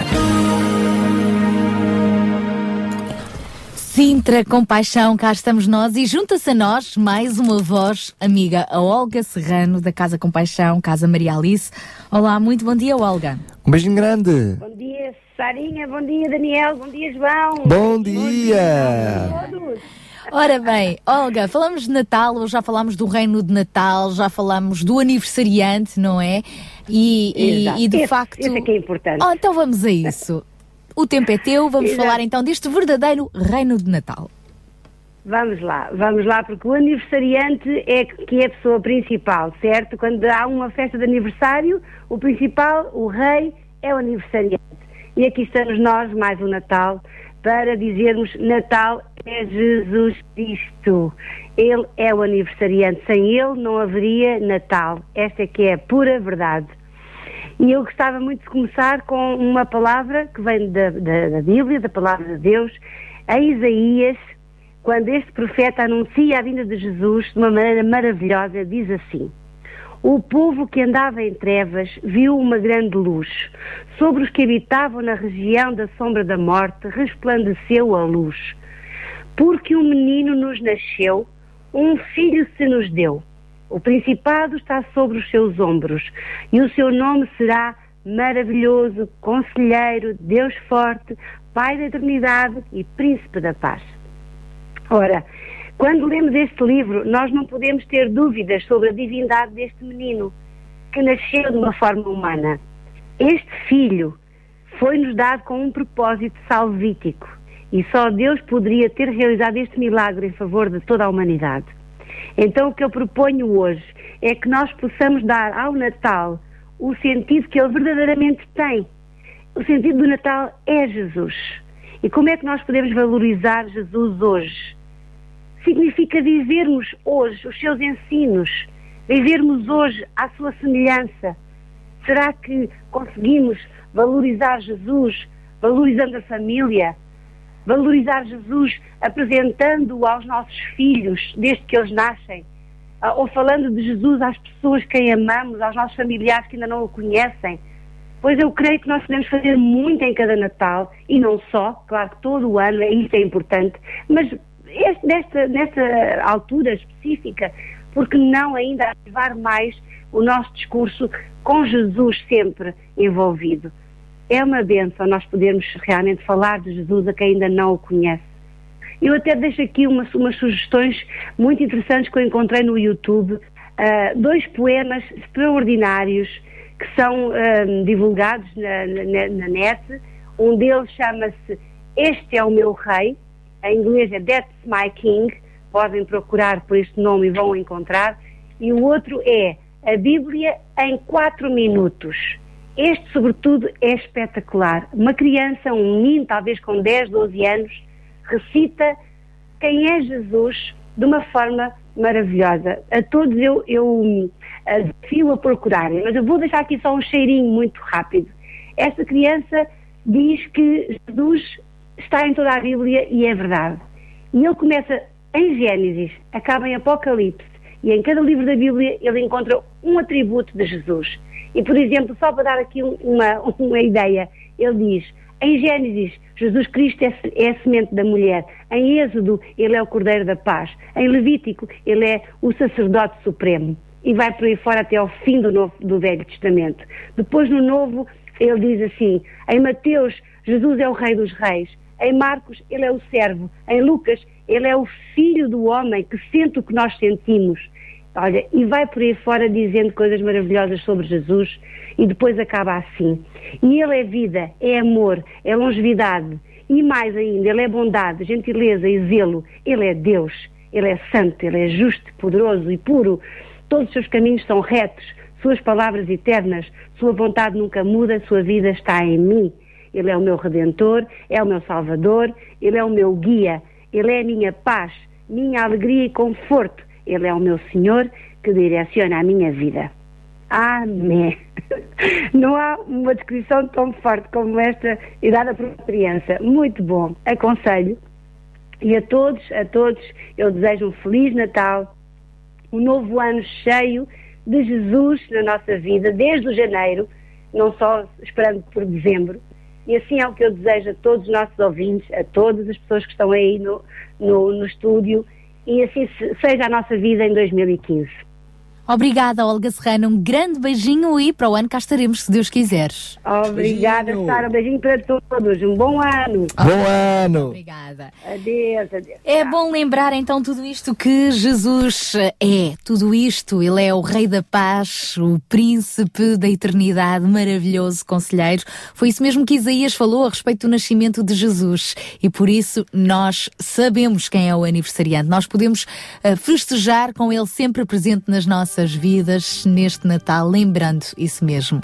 Então, vamos terminar este, esta hora, esta segunda hora do nosso Sintra Compaixão, depois deste pensamento, com o coro Vida Abundante que diz isso mesmo. Tu és o Rei dos Reis, o Príncipe da Paz, Jesus, aquele bebê que nasceu em Belém e que vive para sempre.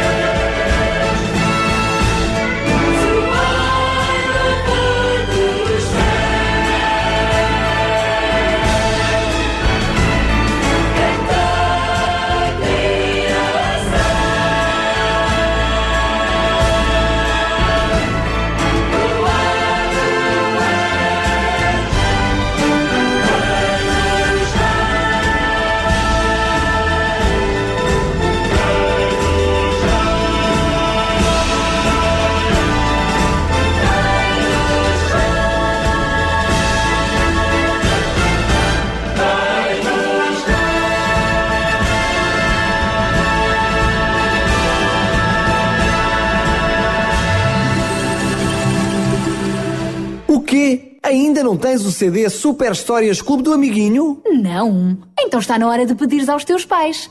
As melhores histórias e as tuas músicas favoritas num, num só CD. Aproveita já esta campanha. Preço especial de Natal. Era uma vez um super-herói. Preparado para viajar na máquina do tempo? Bora! Há muito, muito tempo atrás, haja luz. Prova, Eva! Prova! Quando a arca ficou pronta, uma fila enorme de animais aos pares começou a entrar para dentro dela. E agora, Moisés? Eles vão-nos apanhar. Mas como é que eu posso ser mãe de uma criança? Os anjos fizeram uma festa no céu. Mas que menino será este? Jesus não é aquele bebê que nasceu em Belém. Para saberes como é que este super CD pode ser teu, contacta-nos através do 21 910 6310 ou em Rádio RCS.pt. Super Histórias do Clube do Amiguinho. Aprende ideal só para os meninos que se portam bem.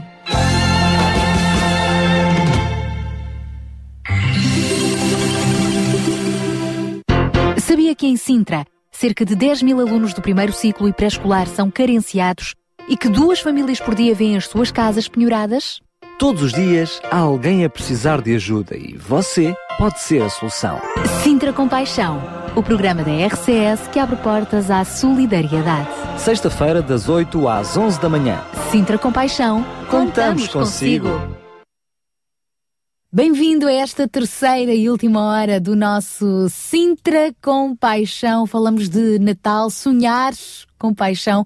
É o tema que lhe propomos então para esta última hora do nosso programa de hoje. Para já, ficamos com este Gospel Medley com as Destiny Child. Thank you, Lord, hallelujah. You've been so good to me. Thank you, Lord, hallelujah. I'm grateful for my blessings. I'm grateful for my struggles, trials and tribulations I've been through. I've realized no one can love like you do. Thank you, Lord, hallelujah. I feel your presence near. Thank you, Lord, hallelujah. I won't hold back my tears. I gave you my trust, and you took me out of the dark rain. My Lord, I survived it.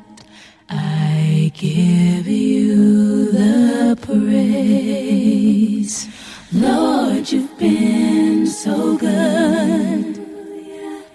You've been so good to me. I'm so grateful for my blessings, you all the praise. Lord, you've been so good.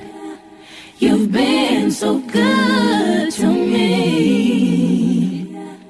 I'm grateful for all of my blessings, giving you all the praise. Jesus loves me. Oh, yes, he does. Jesus loves me. Oh, yes, he does. Jesus loves me. Oh, yes, he does. For the Bible tells me so.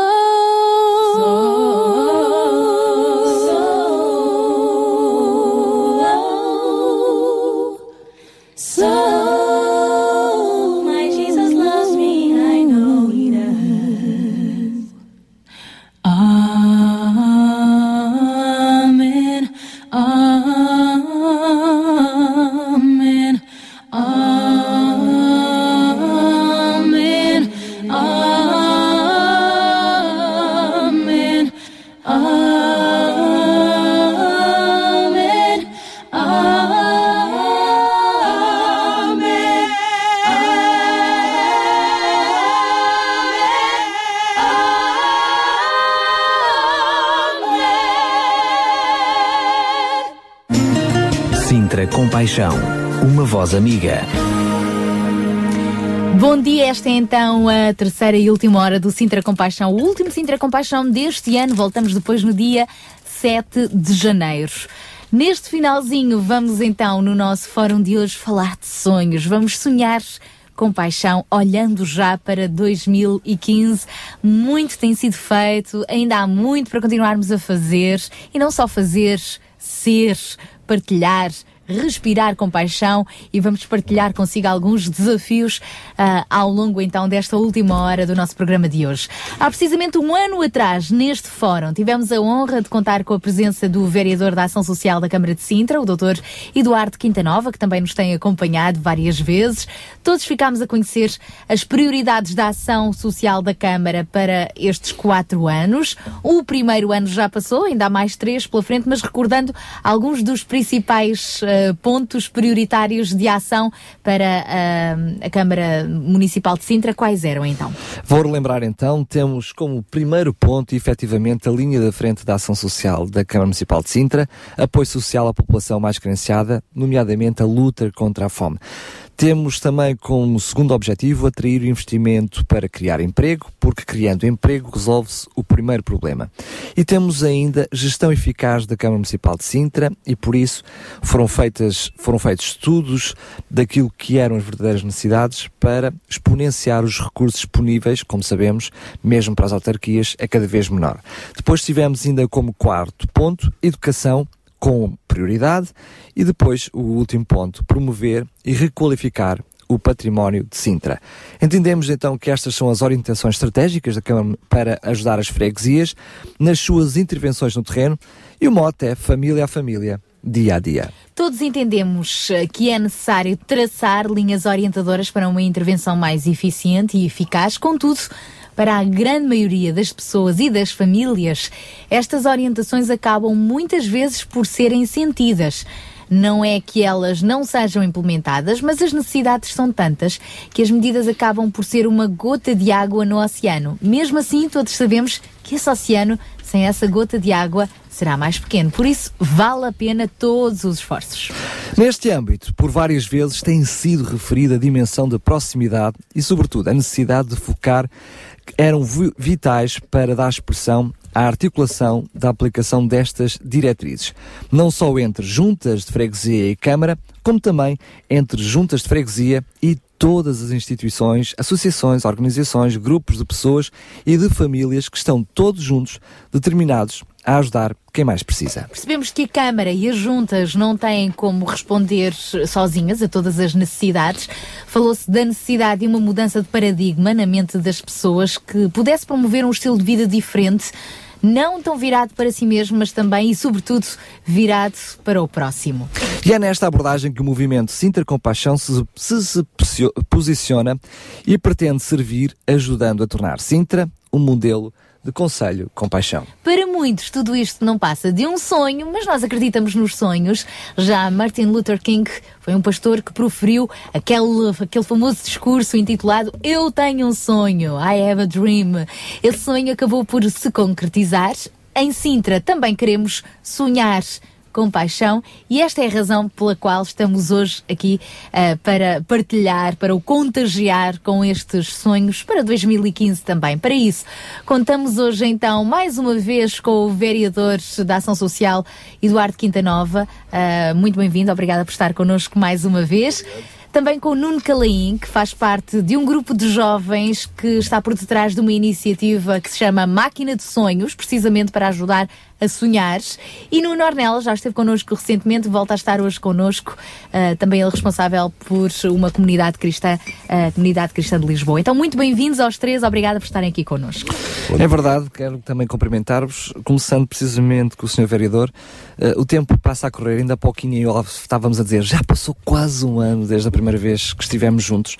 E eu lembro-me claramente das suas primeiras palavras e das suas primeiras preocupações. A primeira era, ao escutar o conselho e perceber quais eram as necessidades, e uh, as, as verdades é para ser ditas, sua, aquilo que foi a auscultação por a parte da, da, da Câmara Municipal e sobre, sobretudo a sua variação era a necessidade primária que era a fome.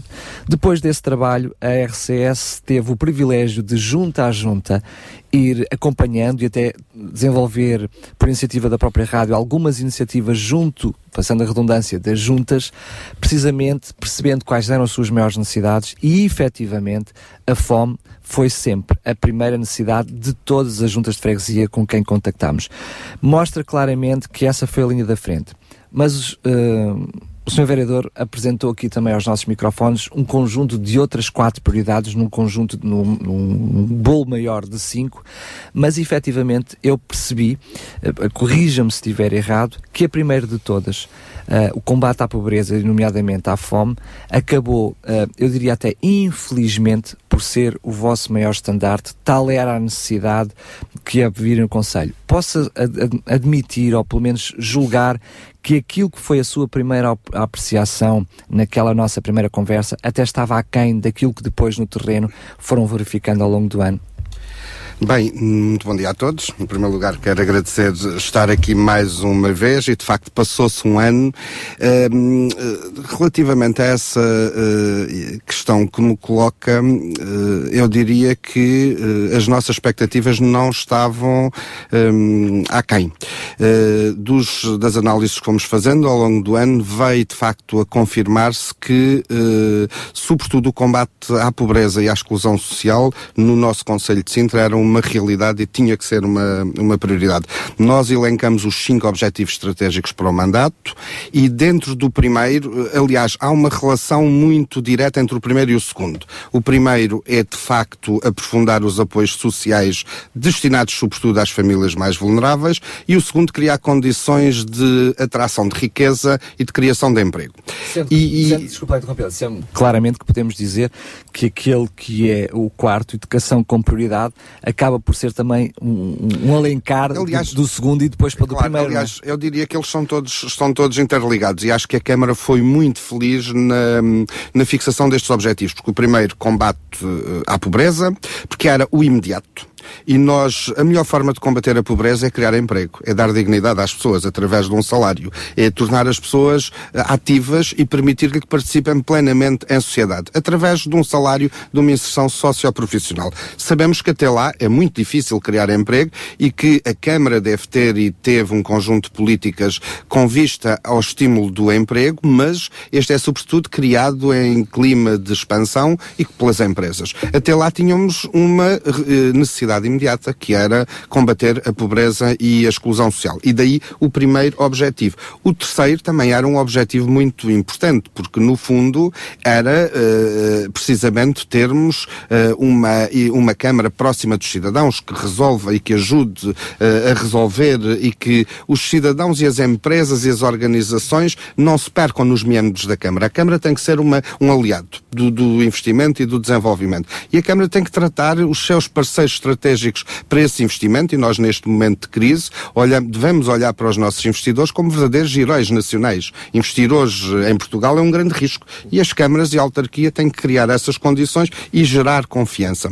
E, portanto, este terceiro objetivo também era muito importante, assim como, como a educação, porque eh, é na educação que se trava o combate às desigualdades. Ou nós apostamos verdadeiramente numa, no acesso às, à educação em condições de igualdade e em condições de de não discriminação e damos uh, os mesmos instrumentos e ferramentas a todos para termos cidadãos uh, preparados uh, no, em termos de futuro e, portanto, essa também era uma grande, digamos, uma grande aposta nossa relacionada com o emprego, como dizia muito bem, porque ou nós temos, de facto, cidadãos e municípios muito bem preparados do ponto de vista da empregabilidade e isto vai, naturalmente, permitir uma entrada mais rápida no mercado de trabalho, ou não apostamos. E aqui, de facto, era esta aposta. E finalmente, a fechar tudo isto, era aproveitarmos e afirmarmos interna e externamente a marca de Sintra. Sintra é um património da humanidade, tem grandes potencialidades de desenvolvimento, é um conselho muito rico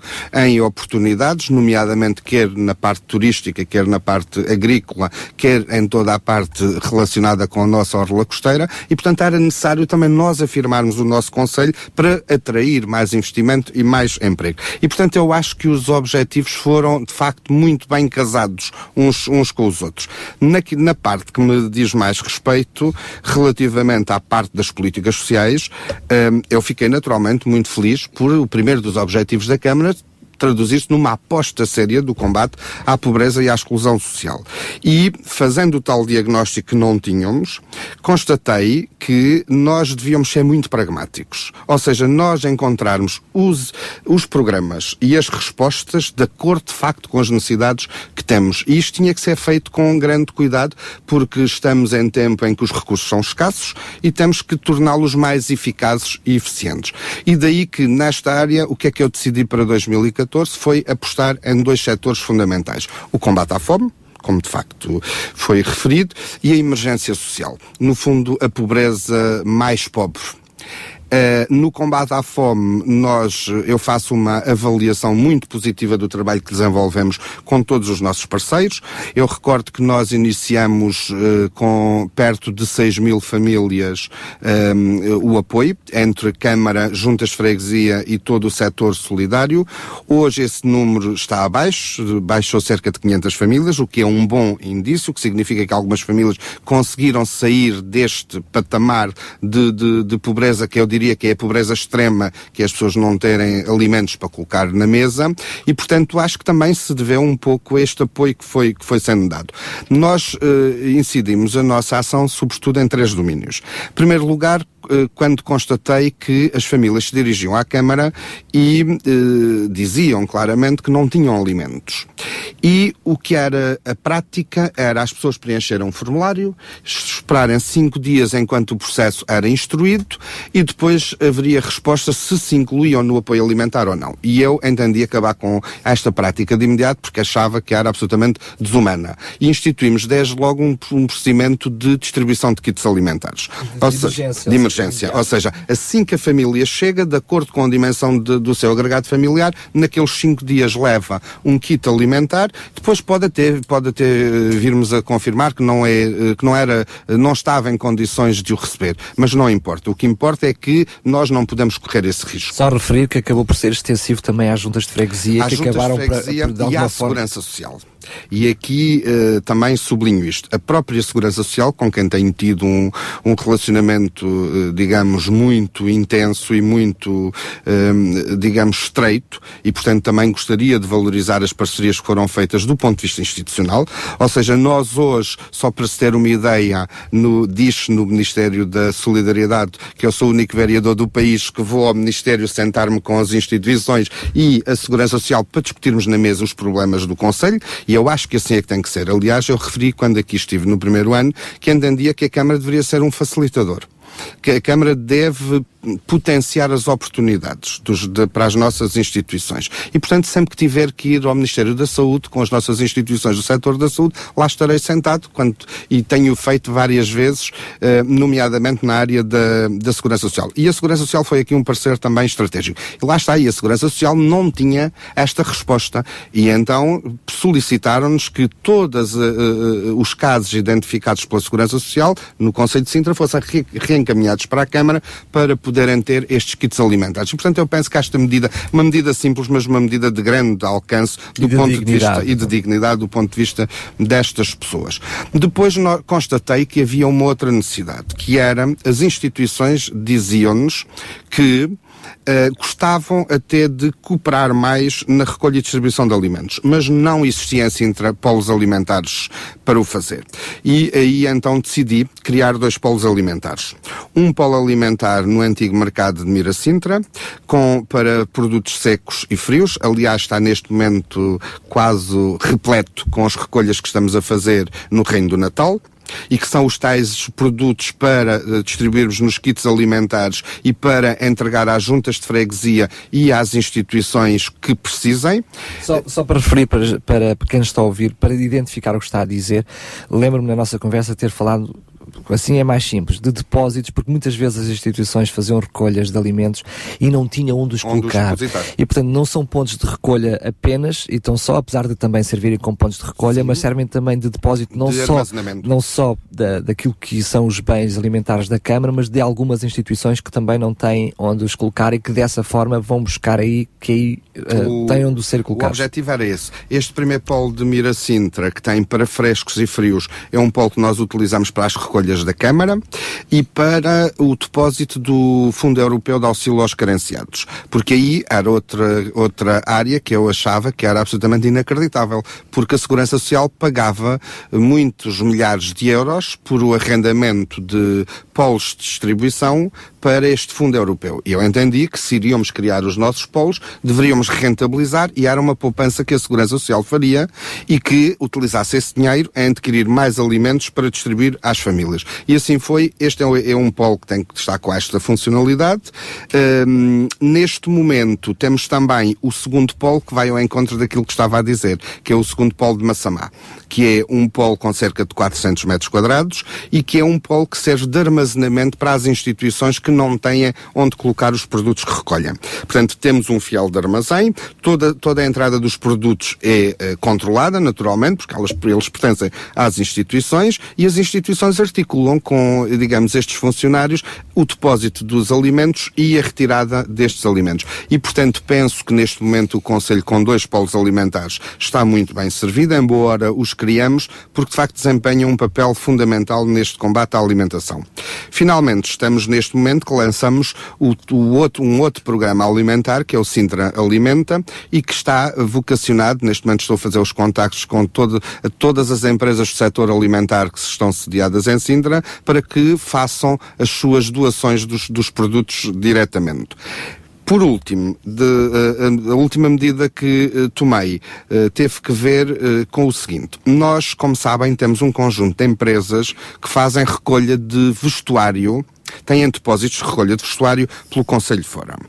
E estas empresas como, que estão a utilizar, naturalmente, o espaço público e teriam que pagar taxas. O que eu fiz foi chamar as empresas, estou a negociar com mais outras, dizendo-lhes claramente o seguinte, eh, a Câmara não lhes cobra nada do espaço público, mas eles têm que fazer um, uma doação em dinheiro para aquisição de produtos alimentares para distribuirmos às nossas famílias. E, portanto, a contrapartida destas empresas que estão a fazer a recolha de, de roupa para reciclagem é, de facto, comparticipar anualmente com um montante. Esse montante tem dois destinos. Por um lado, criar, eh, adquirir bens para, o- para o banco de recursos, nomeadamente eletrodomésticos, que são os eh, equipamentos que temos maior dificuldade para distribuir às nossas famílias, e alimentos que são aquele, aquela tipologia de alimentos que as pessoas não As papas de bebês, o leito, as próprias fraldas para bebês, fraldas para adultos e produtos de higiene. E, portanto, é uma contrapartida. No fundo, estas instituições ou estas empresas, estamos a falar de empresas, em vez de pagarem as taxas, fazem um donativo, que não é em dinheiro, que é no- em, em géneros, de acordo com uma listagem que nós damos previamente. E estes bens eh, são todos para entrarem nos, no tal polo, nos tais polos alimentares e estarão numa plataforma em que as juntas de freguesia, as instituições, porque repito, a Câmara a não ser no primeiro contacto com as famílias para efeitos de avaliação da sua situação, não faz apoio direto às famílias. Nós fazemos a avaliação e reencaminhamos para um parceiro da rede. Eh, E, portanto, exatamente, e portanto só damos o- os, os kits alimentares nesse momento. Portanto, estes alimentos ficam disponíveis para Os as equipamentos. instituições irem buscá-los. E não só, e até para permutas. O que é que quero dizer com permutas? Por vezes as instituições fazem recolha, têm uma tipologia de um alimento em grande quantidade e nós o que estimulamos é que façam trocas connosco. Têm muitos milhares de quilos de arroz, então vão trocar o arroz eh, pelas conservas, pelo leito. Troca Ou direta. Troca direta. E os produtos que esta instituição tem de é mais, ficam ali disponíveis para outras instituições. Uhum. E portanto, há, digamos que a avaliação que faço é, é muito positiva. Não podemos baixar os braços. Olhando Aliás, para 2015 e focando-nos no tema que nos traz hoje aqui, sonhar com paixão, ah, apostamos numa política de continuidade. Temos que apostar, infelizmente, na parte dos apoios sociais. Ou seja, temos que manter as duas, as duas grandes prioridades, que é o combate à fome e, portanto, estimulando esta recolha de alimentos e promovendo a inclusão social destas pessoas para que deixem de, de, de carecer uh, dos mesmos e, há, e a emergência social. Na emergência social, só para vos dizer que fizemos rigorosamente aquilo que tinha, que tinha pensado. Primeiro criamos, constituímos o Fundo de Emergência Social, no primeiro ano com 700 mil euros, no próximo ano terá 800 mil euros e já dei indicação clara de que se for necessário reforçar para um milhão de euros faremos, porque entendemos que ali é um apoio fulcral que damos às famílias para, nomeadamente, e está a ter uma grande abrangência, para, nomeadamente, o apoio na, na, no pagamento das rendas de casa, das prestações ao banco, dos consumos de, de bens essenciais, das prestações de equipamentos sociais. E veja só até agora neste momento, uma vez que não há eh, com participação do Estado para um, os programas de combate ao alcoolismo, até, uh, digamos, estes programas nós estamos a apoiar. Uh, porque entendemos que uh, alguém que tem este problema é um problema não só seu, é um problema da sua família, um problema complicadíssimo e da sociedade. E, portanto, tudo o que pudermos fazer, ajudamos. Este fundo é um fundo que neste momento, só para ser uma ideia, ronda mais de 50 mil euros mês. Eh, de apoios diretos uh, às, às nossas famílias e, como digo, teremos que mantê-lo no próximo ano. A par do fundo, criamos o Centro de Emergência Social. Um centro de emergência social com, que resultou de um protocolo e de uma cooperação com a Segurança Social, as Irmãs Hospitaleiras da Idenha e a Vitai, uma instituição de solidariedade social, em que nós criamos 56 camas. Estas 56 camas destinam-se uh, a pessoas que ficam sem casa e que não têm, no momento, forma de fazer um arrendamento ou de aquisição de habitação.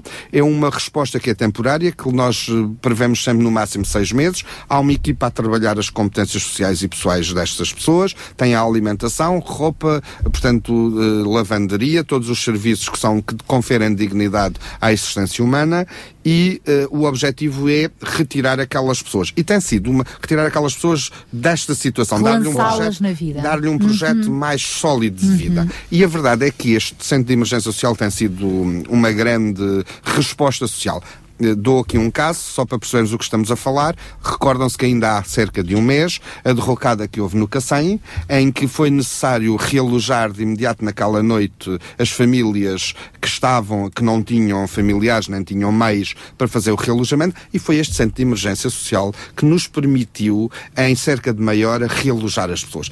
E uma resposta desta natureza, quando um Conselho tem uma resposta desta natureza, é muito importante, porque isto dá confiança às uhum. pessoas que estão numa situação de grande vulnerabilidade responsabilidade. O facto de eu ter chegado naquela noite com o Sr. Presidente de Câmara e dizer às pessoas não estejam preocupados que daqui a meia hora, 20 minutos estão a entrar num, num, num centro onde têm todo, todo o apoio e até poderem regressar às vossas casas. E, portanto, é uma resposta social que de facto repute de, digamos, da maior, da maior importância. No próximo ano vamos ter que aprofundar naturalmente estes, estes mecanismos.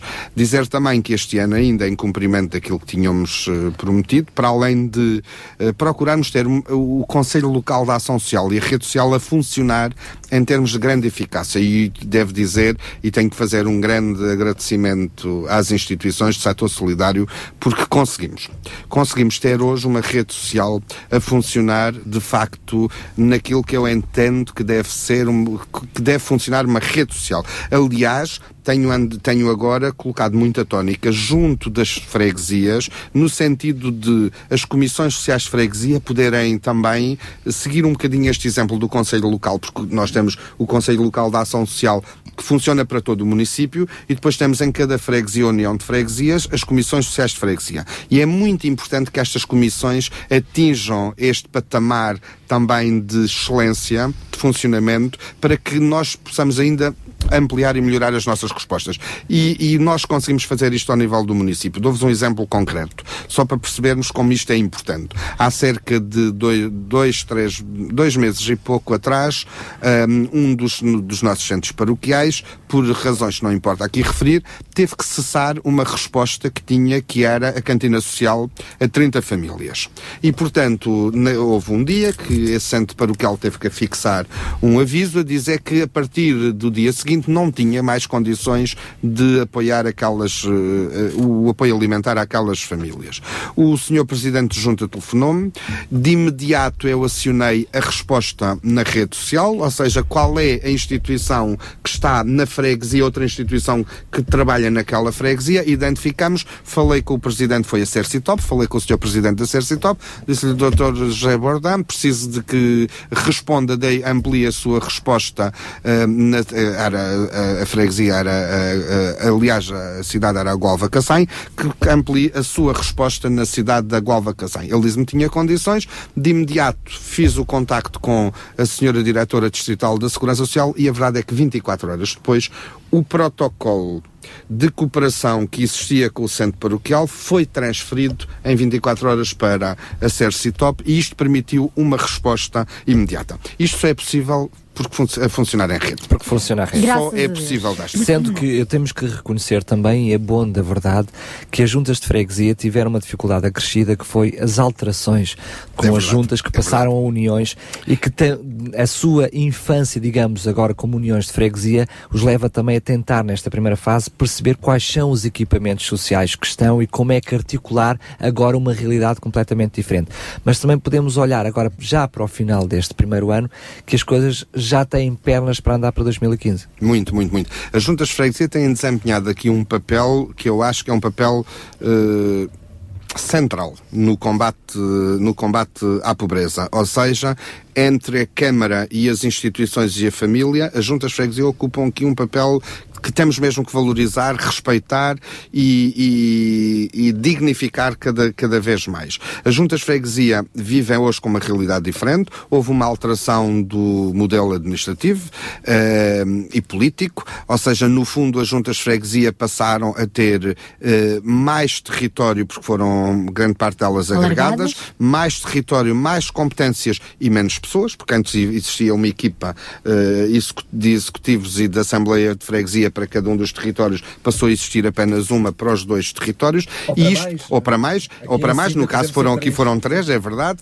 e, eh, e, para além de terem um território imenso, por exemplo, esta de Sintra é absolutamente impensável percorrer o território todo de, todo de Sintra são alguns dias se, se um, para um presidente junta e portanto é muito, muito complicado.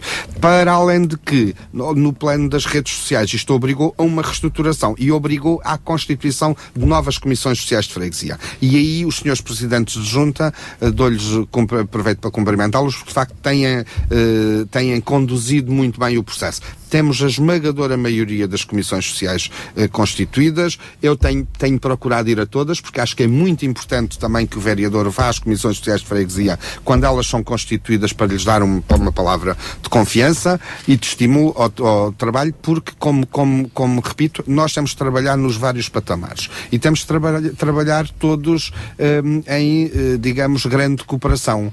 Para quê? Para que as respostas não dupliquem, para que evitemos que estejamos a apoiar uh, indevidamente algumas famílias, porque quando nós apoiamos indevidamente uma família. É outra que deixa de ser apoiada.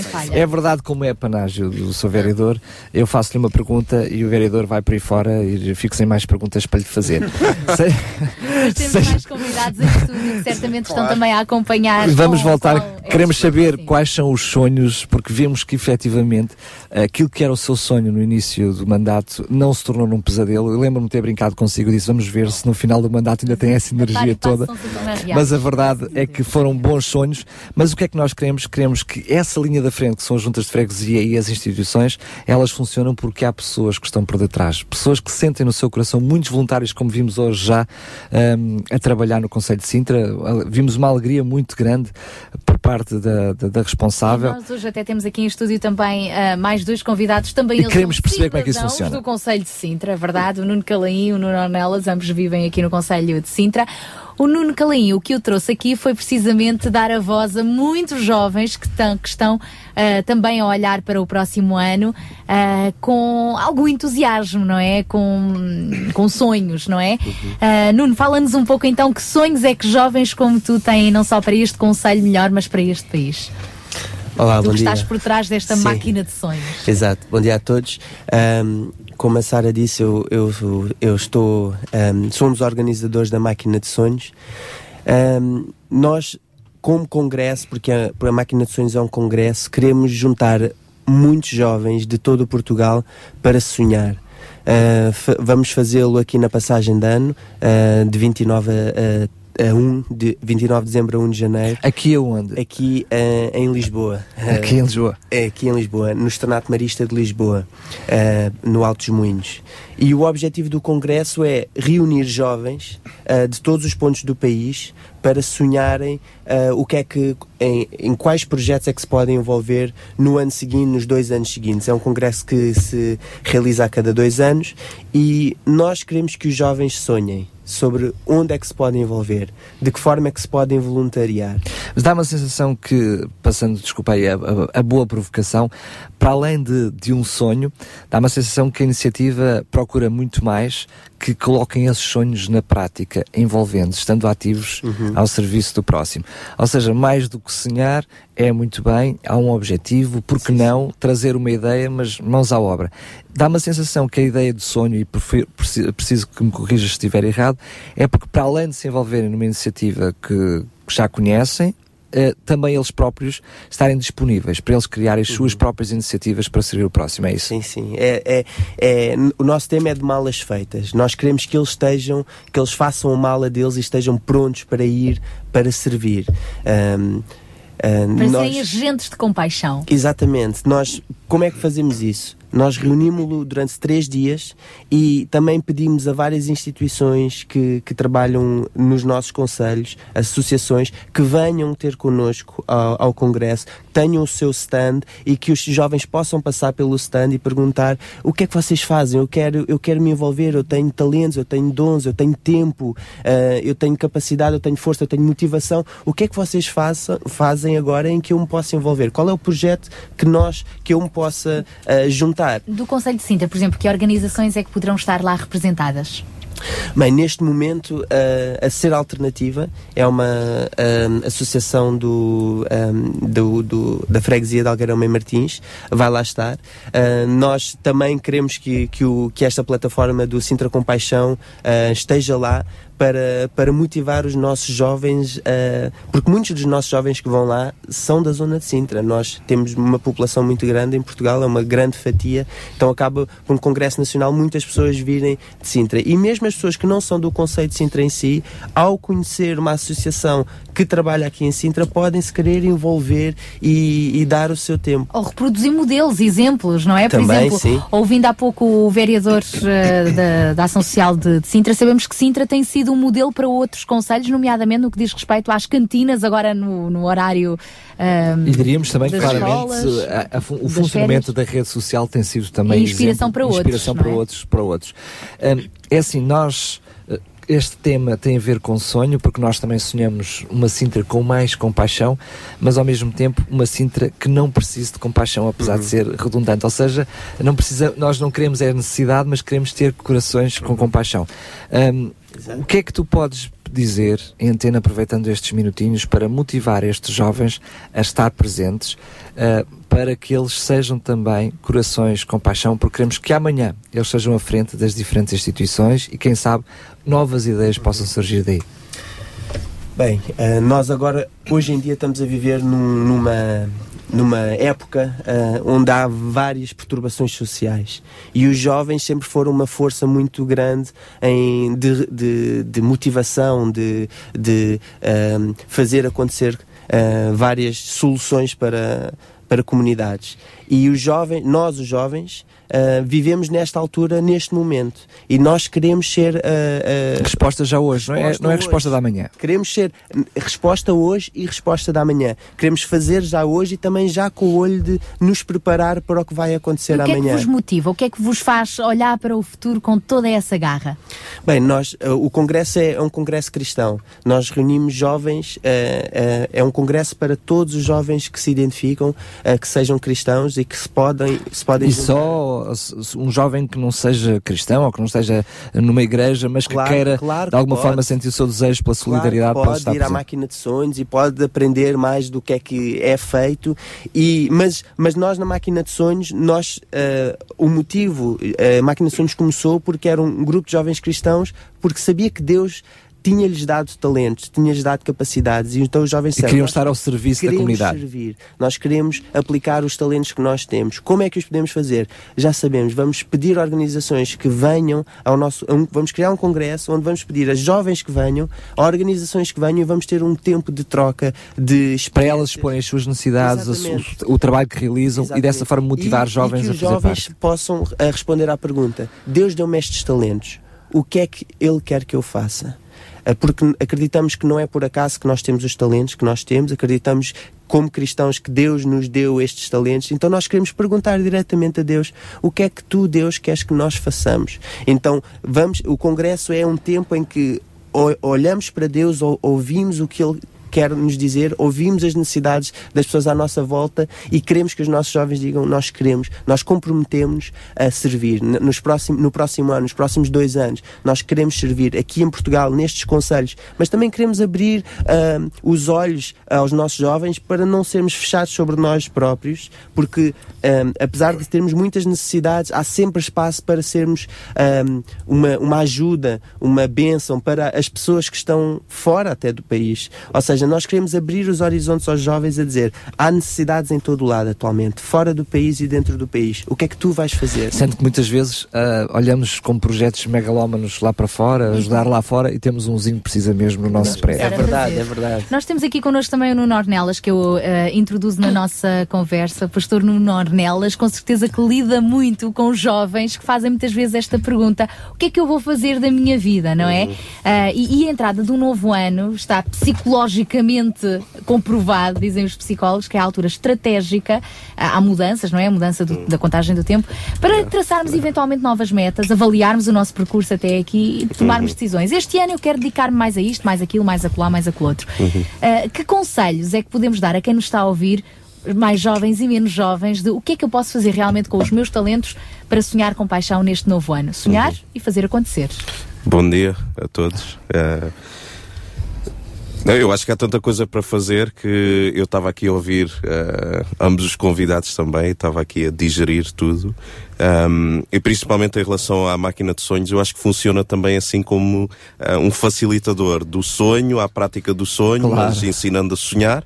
Uh, mas também uh, pondo ferramentas. Eu gosto muito desta ideia de uh, potencializar os jovens, não agora só, como não estava a dizer muito bem, mas também com olho no futuro.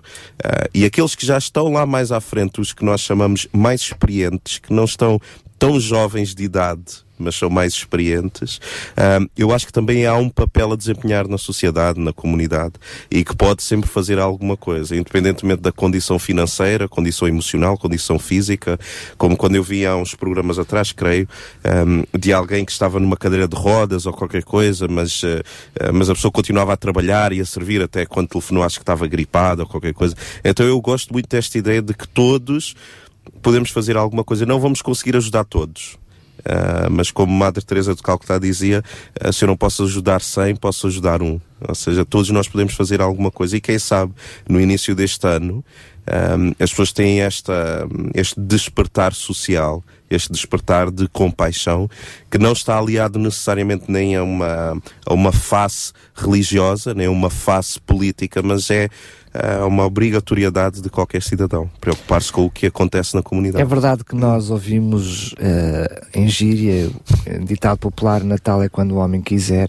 mas a verdade uh, é que muitas vezes passa uh, esta altura do Natal e nós envolvidos em nós mesmos, nas nossas uhum. próprias dificuldades. Uhum. Porque é fácil nós dizermos aqui aos microfones estejam atentos às necessidades Uhum, dos outros. uhum. Mas de alguma forma, aqui e lá, uns mais, outros menos, todos nós temos dificuldades. E a Uhum. verdade é que nós nos centramos em nós mesmos e olhamos à nossa volta, não tanto agora, à bom da verdade, estas crises e até de valores, Uhum. mas esta crise financeira veio trazer um, no- um novo voltar eh, eh, da atenção das pessoas para as necessidades que estão ao lado.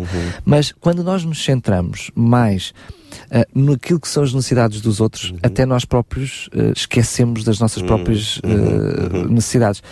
Envolvidos a ajudar o próximo, Sim, sim. nós somos melhores pessoas hoje, não é? Sim, sem dúvida. Não, a questão até é que se nós nos queremos conhecer melhor, eh, nós devemos servir os outros. Que os outros são sempre um espelho daquilo que nós podemos melhorar, não é? Aliás, eh, em termos até bíblicos, e agora voltando para que tem a ver com, com a minha vocação, eu sou sempre suspeito disso? Ah, mas esta frase eu acho que define muita coisa que é Deus escolheu ser amado nos outros. Ou seja, se eu quero amar a Deus, eu tenho que amar os outros. Esquecendo de mim próprio, investindo nos outros, eu descubro quem eu sou.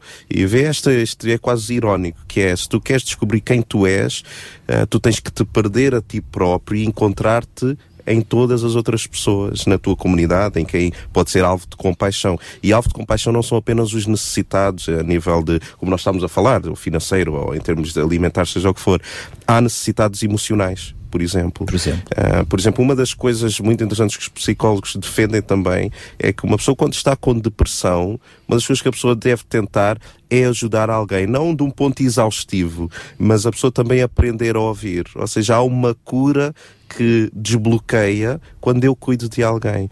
E essa também é a lei do Evangelho, que é amar os outros. Depois, como a mim próprio, amando os outros, eu aprendo a amar-me a mim também. Uh, serve também a jeitinho de provocação, não, não, não foi mal, não, não, não pensei se querem fazê-lo, está a surgir normalmente. Muito, muito uh, pode acontecer muitas vezes nas comunidades cristãs, e estou a aproveitar o facto de ter aqui um pastor uh, de uma igreja aqui no estúdio para, para lhe fazer essa questão.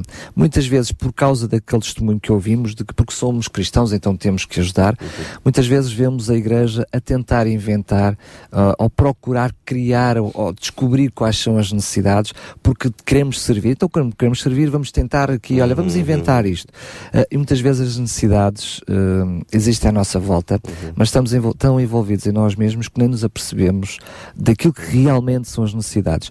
Pode haver, da mesma forma que me lembro que aconteceu com a Junta de Freguesia, com a Câmara Municipal, por exemplo, que tinha um conjunto de necessidades já de há cinco anos atrás, que eram os lares e que eram os inventários, e veio a perceber que isso já estava completamente fora de, de questão, agora a necessidade era a fome. Ah, não havia necessidade também das próprias comunidades cristãs, chamamos-lhe assim, ter uma relação íntima com ah, as entidades oficiais no sentido de perceber como é que, eh, se- quais são as necessidades do meu conselho. Já que eu tenho como missão ajudar, articular também, fazer parte destas redes sociais, como é que posso ajudar, onde é que devo ajudar e o que fazer. Uhum. Eu, eu acho que o mais salutar é entender que a igreja é uma coisa eh, e o Estado é outra. Nós Claro. não podemos eh, confundir uma coisa com outra. Mas o relacionamento salutar é quando há empatia, quando há uma parceria. Ou seja, no que é que nós vos podemos ser úteis. Nós, como Exatamente. igreja, podemos Como ser comunidade. úteis. O que é que vocês sabem que nós ainda não sabemos? Porque este, este diálogo é interessante, que é chegar perto, por exemplo, da Câmara Municipal e os representantes e dizer o que é que vocês sabem sobre a comunidade que nós ainda não sabemos. E com certeza sabem muito mais.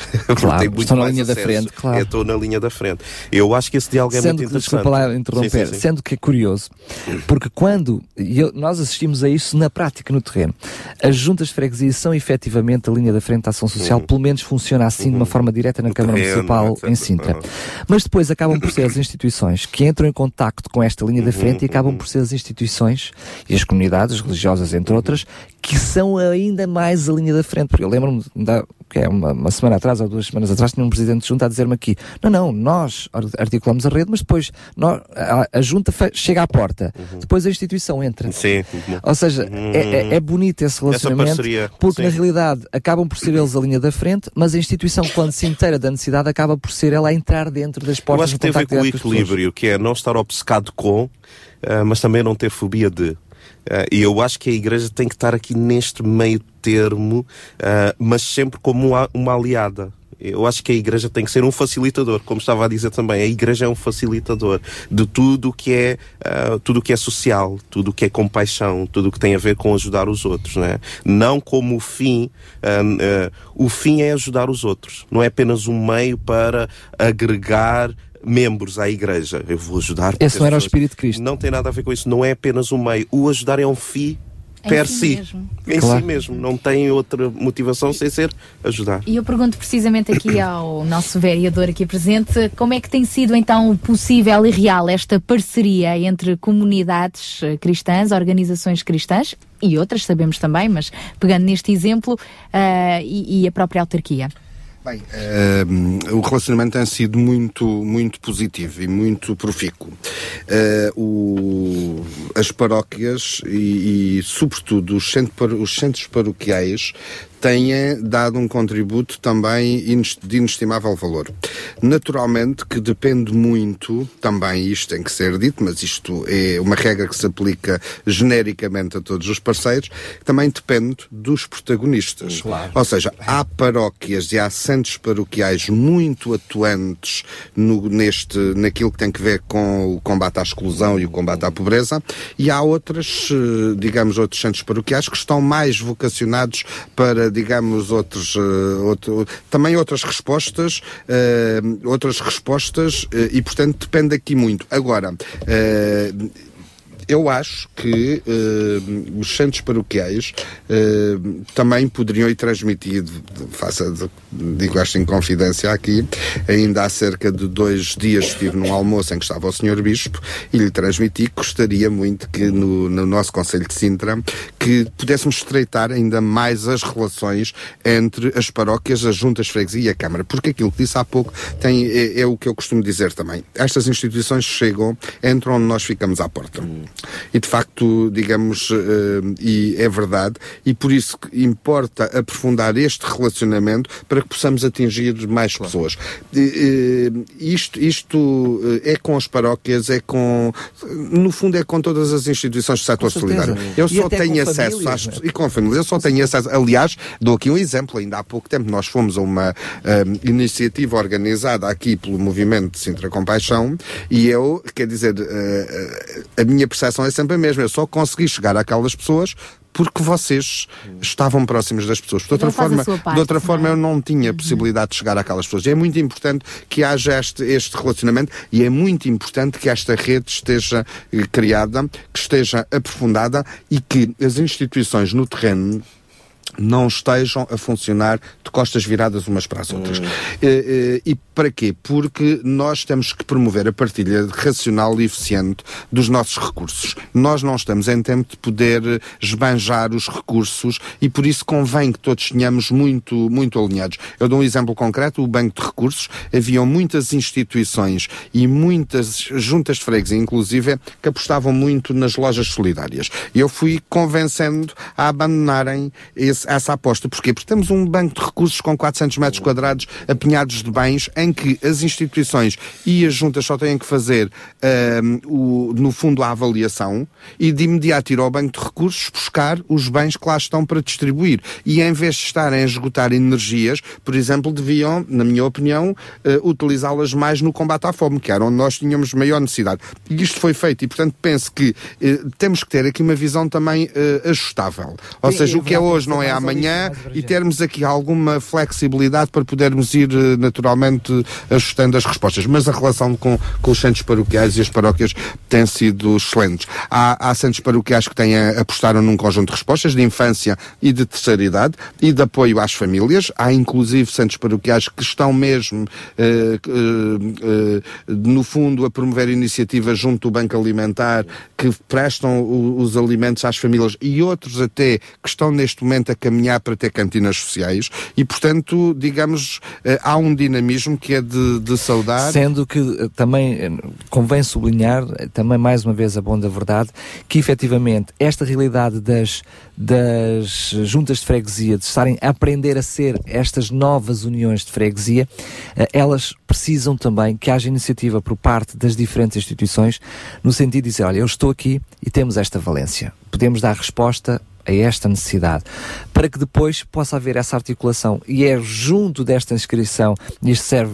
não só para os presentes, mas sobretudo para todas as instituições que nos estão a ouvir, que até têm resposta, porque temos as pequenas igrejas, muitas vezes, que já apoiam per si cinco ou seis famílias, mas que ninguém sabe, essas famílias nem estão sinalizadas. E às duas, três, há, há, há, há duplicação de, de esforços, e por outro lado, às vezes chegamos aqui a um vereador que nos diz: Olha, temos 6 mil famílias, mas se calhar temos 8 ou temos 10 mil, né? porque ainda bem que já existe uma vizinha que toma conta da outra velhota que está, o velhota com muito amor e carinho, que está no outro andar um, e não sabe, por exemplo, que ela com muito esforço vai dando alimento e não sabe, por exemplo, que existe um equipamento que lhe pode ajudar a pagar a renda da casa ou que lhe pode ajudar a pagar a água ou a luz. Havia de haver esta articulação eu já estou a dizer que funciona bem e nós temos dado aqui aos microfones ao longo de todos os anos e confesso que não é apenas com esta variação, a variação anterior, efetivamente Sintra é um exemplo de excelência na rede, mas que efetivamente com este novo medir o pulso ao Conselho veio ainda a melhorar, mas com o empenho de todos, o esforço de cada um de nós pode ainda fazer-se mais. Não, eu penso Termino com os seus sonhos também para 2016. eu penso que se pode e deve. 2015. 2015 nós 2015 e 16. 2015 e 16 naturalmente, mas nós uh, a nossa postura vai ser de manter de facto uma atitude muito pragmática, com vista a dar resposta àquilo que nós entendemos que são os problemas mais prementes das nossas populações e não nos desviarmos, não nos perdermos perdermos às vezes nos pormenores e no que é acessório e de facto atuar naquilo que, que é mais importante para, para as pessoas, quer na área da infância, quer na área da, da terceira idade, quer na área do combate, na área da deficiência também, porque é um setor também muito importante, quer na área do combate à pobreza e à exclusão social. Nós este ano cumprimos grande parte, de, já no primeiro ano, dos projetos que tínhamos, não só o fundo de emergência, como referi, o centro de emergência, um próprio uh, um, um próprio continuidade. Na realidade são, é um projeto são, para, são, para, digamos, todo, para, todo, para todo, mandato, todo o mandato. Depois eh, também já aprovamos um novo instrumento financeiro de apoio às instituições, ou dito de outro, de outro modo, reformulei aquilo que era o programa de apoio financeiro às instituições e criei um novo programa de apoio financeiro às instituições. O anterior é um conjunto. Um eh, reforço financeiro por parte da autarquia, é bom um lembrar disso. Houve um reforço. Uh, e o anterior programa que se mantém em vigor é para as atividades e projetos de caráter anual e este outro programa, que é um programa de capacitação financeira das instituições, visa ocorrer às instituições porque elas também sofreram com a crise. E, portanto, no fundo é o fundo fundo de emergência, assim como há um fundo de emergência para as famílias, há ali um fundo de emergência para as instituições. Que têm um problema pontual, que, têm, que não podem, não têm financiamento, têm um problema de tesouraria e podem ir de algum modo pedir esse, esse apoio. No, no, durante 2015, quero concretizar alguns programas, dois programas que não foram concretizados este ano e que serão já no início de 2015 e mais dois novos, mais três novos programas que, que também foram pensados para dar esta resposta resposta. Os dois que já estavam pensados é o táxi social. No início de janeiro será entregue o primeiro projeto de regulamento para ser discutido, para, para que se faça a discussão pública e que é, que é o, o, digamos, uma medida que visa apoiar o transporte dos nossos idosos para consultas, eh, meios de diagnóstico e terapêutica, a fisioterapia, etc., de forma gratuita, em articulação com as nossas associações de bombeiros. O segundo programa também virado, é, virado também para este grupo populacional tem que ver com a farmácia acessível, no fundo é apoiar a aquisição de medicamentos, já não é numa lógica de pobreza, é numa lógica em que os idosos têm pensões que não estão no limiar de pobreza, também não são pensões, porque o, aí o objetivo é que tenham pensões até ao salário mínimo nacional e, portanto, aí darmos um apoio também na aquisição de medicamentos. Depois haverá uma medida que eu acho que é fundamental de, no apoio às famílias, que é uma medida social de apoio financeiro às creches e aos jardins de infância. É um, um portanto, no fundo, aquilo que vou, que estou, vou levar para férias, já tenho um primeiro draft para. Ou para trabalho de casa. Para, é verdade, para estudar. E, e, a minha ideia, no fundo, é o quê? É uh, as famílias. As famílias têm hoje muita dificuldade em pagar as suas prestações para as crianças no acesso às creches aos jardins de infância. E, portanto, eh, eh, no fundo é um programa que vai ter uma dotação de 200 mil euros, abarcará cerca de 500 famílias, bem sei que não são muitas, mas eh, também é um projeto piloto, depois veremos nos anos subsequentes, e que visa apoiar os três escalões da Bom de Família, primeiro, segundo e terceiro. Em média, o primeiro até 140 euros por mês, o segundo até 100 euros e o terceiro até 70 euros.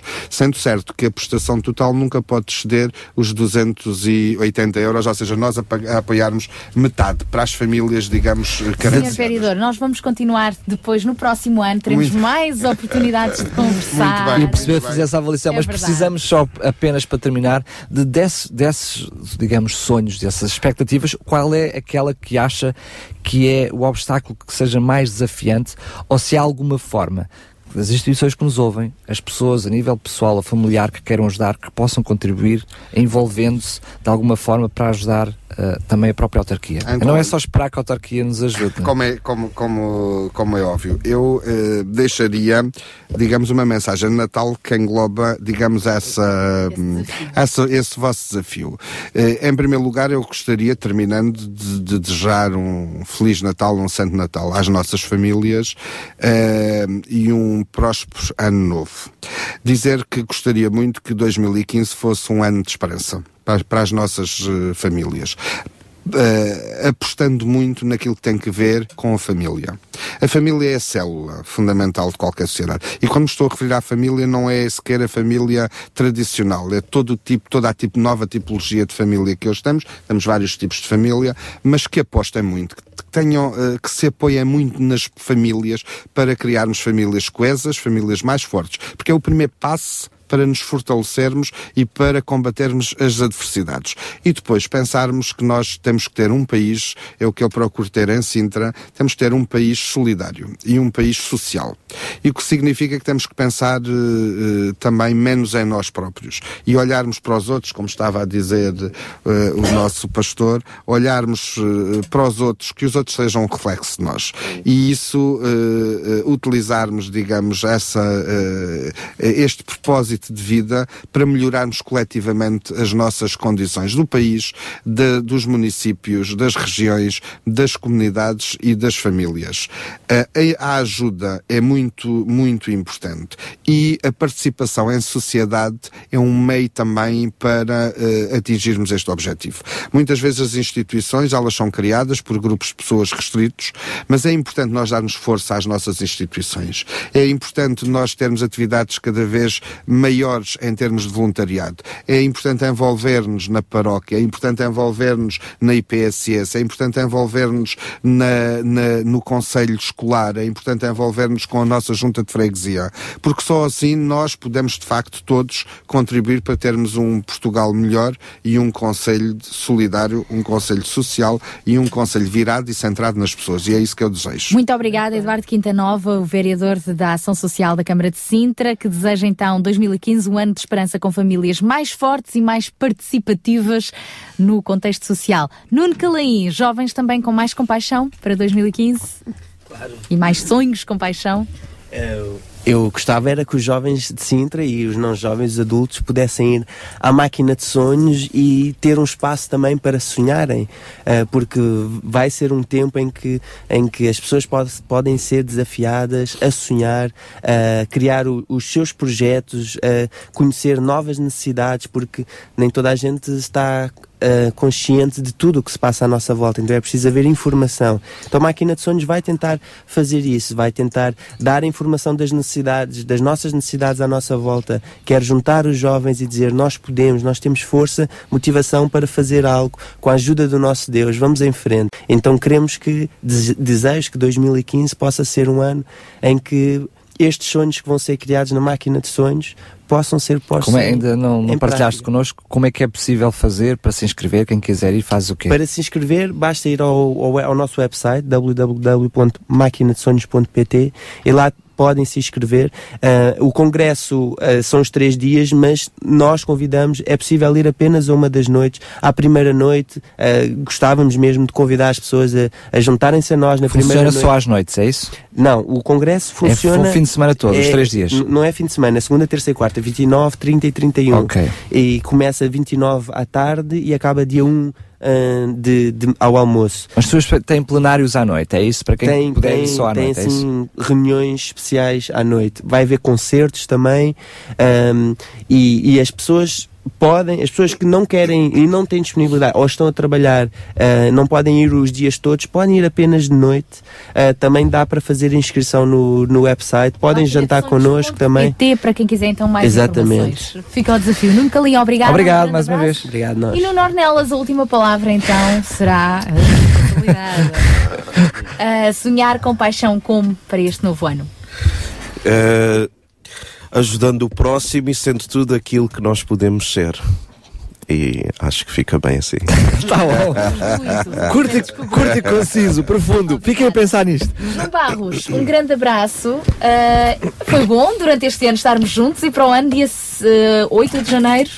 9 de janeiro. Tenho, tenho um desafio que nós normalmente fazemos este ano, furámos o esquema, eh, por questões eh, eh, óbvias, precisávamos de, com tantas necessidades que nós nos apercebemos ao longo deste ano, e tivemos o privilégio, diria mesmo o privilégio, de estar em contacto diretamente com as juntas de freguesia. Foram muitas as atividades que nós desenvolvemos ao longo do ano para ajudar diretamente as freguesias, porque muitas vezes as, as instituições, isto nós não dissemos hoje, estão à espera que as juntas de freguesia, porque são Estado, têm que ser elas a ajudar, e muitas vezes elas para ajudar precisam de ser ajudadas, e foram muitas as atividades, talvez desafiando-te para que no início do ano possamos fazer uma retrospectiva de todas aquelas atividades que, que fizemos, as muitas pessoas que conseguiram ser ajudadas através do próprio programa, porque não foram ajudadas por nós, mas foram ajudadas por outros ouvintes que ouviram os desafios, pudéssemos mostrar um pouquinho daquilo que foi feito. Sem dúvida nenhuma. Eh, quando olhamos para trás, realmente acabamos por nos aperceber que muita coisa foi feita. não é? A minha mente estava a Eh, viajar por todas é- estas é- coisas. É impressionante. Eu gostava só de,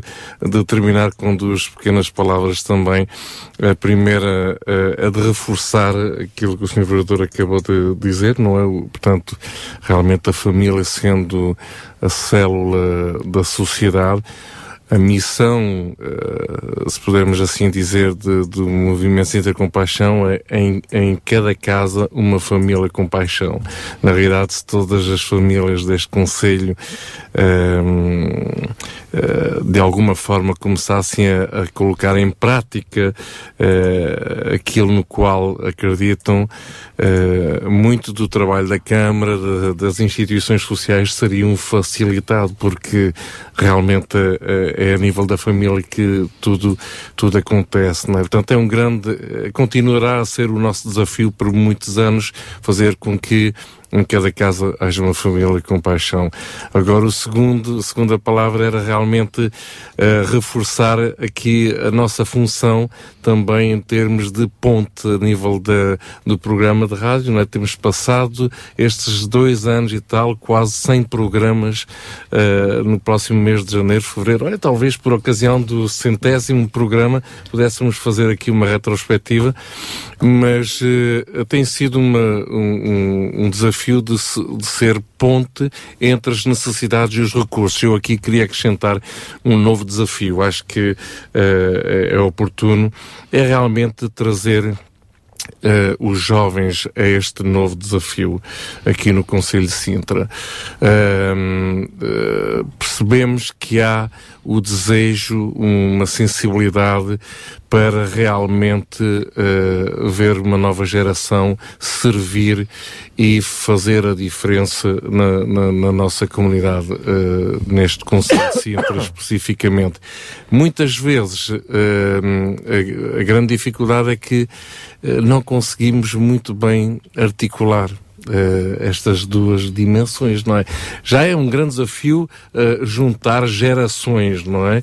Que pensam de maneiras diferentes e por aí fora, com desafios diferentes e a geração, nós não abordamos isto hoje, mas se perguntássemos o que é que a geração, a nova geração de hoje pensa, uh, enfim, ficaríamos surpreendidos, não é?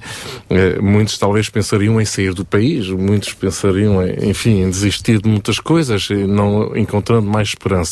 Eu acredito numa nova geração com esperança, realmente, e uma nova geração, assim como dizia uh, o, o Nuno Calaim, que realmente faça a diferença na nossa comunidade. Eu, eu acredito nestas, nestas, uh, nesta nova geração. Então, eu queria levantar este desafio para este próximo ano em criar pontes entre esta nova geração e os desafios que a comunidade apresenta. E não só em termos institucionais, mas reais, concretos, não é? das famílias, da, das nossas comunidades locais. Portanto, dois grandes desafios. Vamos ver, vamos ver. Um abraço, João. Fica feito o desafio e dia 9 de janeiro cá, cá estaremos, estaremos novamente, se Deus quiser. Uh, dia 9, há bocadinho dissemos dia 7, ou dissemos mal há bocadinho, é, confere dia 9. É dia 9 de janeiro, sexta-feira é dia 9. De alguma vez dissemos mal, ou agora ou há bocadinho, mas pronto, assumimos isso. Lembrar que estamos a chegar ao final de O Sintra Compaixão deste ano, é o último. Voltamos então ao dia 7, ao dia 9, é já dia vamos 9, confirmar. Dia, é dia 9, está confirmado. Está confirmado, voltamos então dia 9, terminar como terminamos sempre o programa termina aqui, mas com paixão. É, é todos os dias. Um abraço, Deus o abençoe. Sabia que em Sintra, cerca de 10 mil alunos do primeiro ciclo e pré-escolar são carenciados e que duas famílias por dia vêm as suas casas penhoradas? Todos os dias há alguém a precisar de ajuda e você pode ser a solução. Sintra Compaixão, o programa da RCS que abre portas à solidariedade. Sexta-feira, das 8 às 11 da manhã. Sintra Compaixão, contamos, contamos consigo. consigo.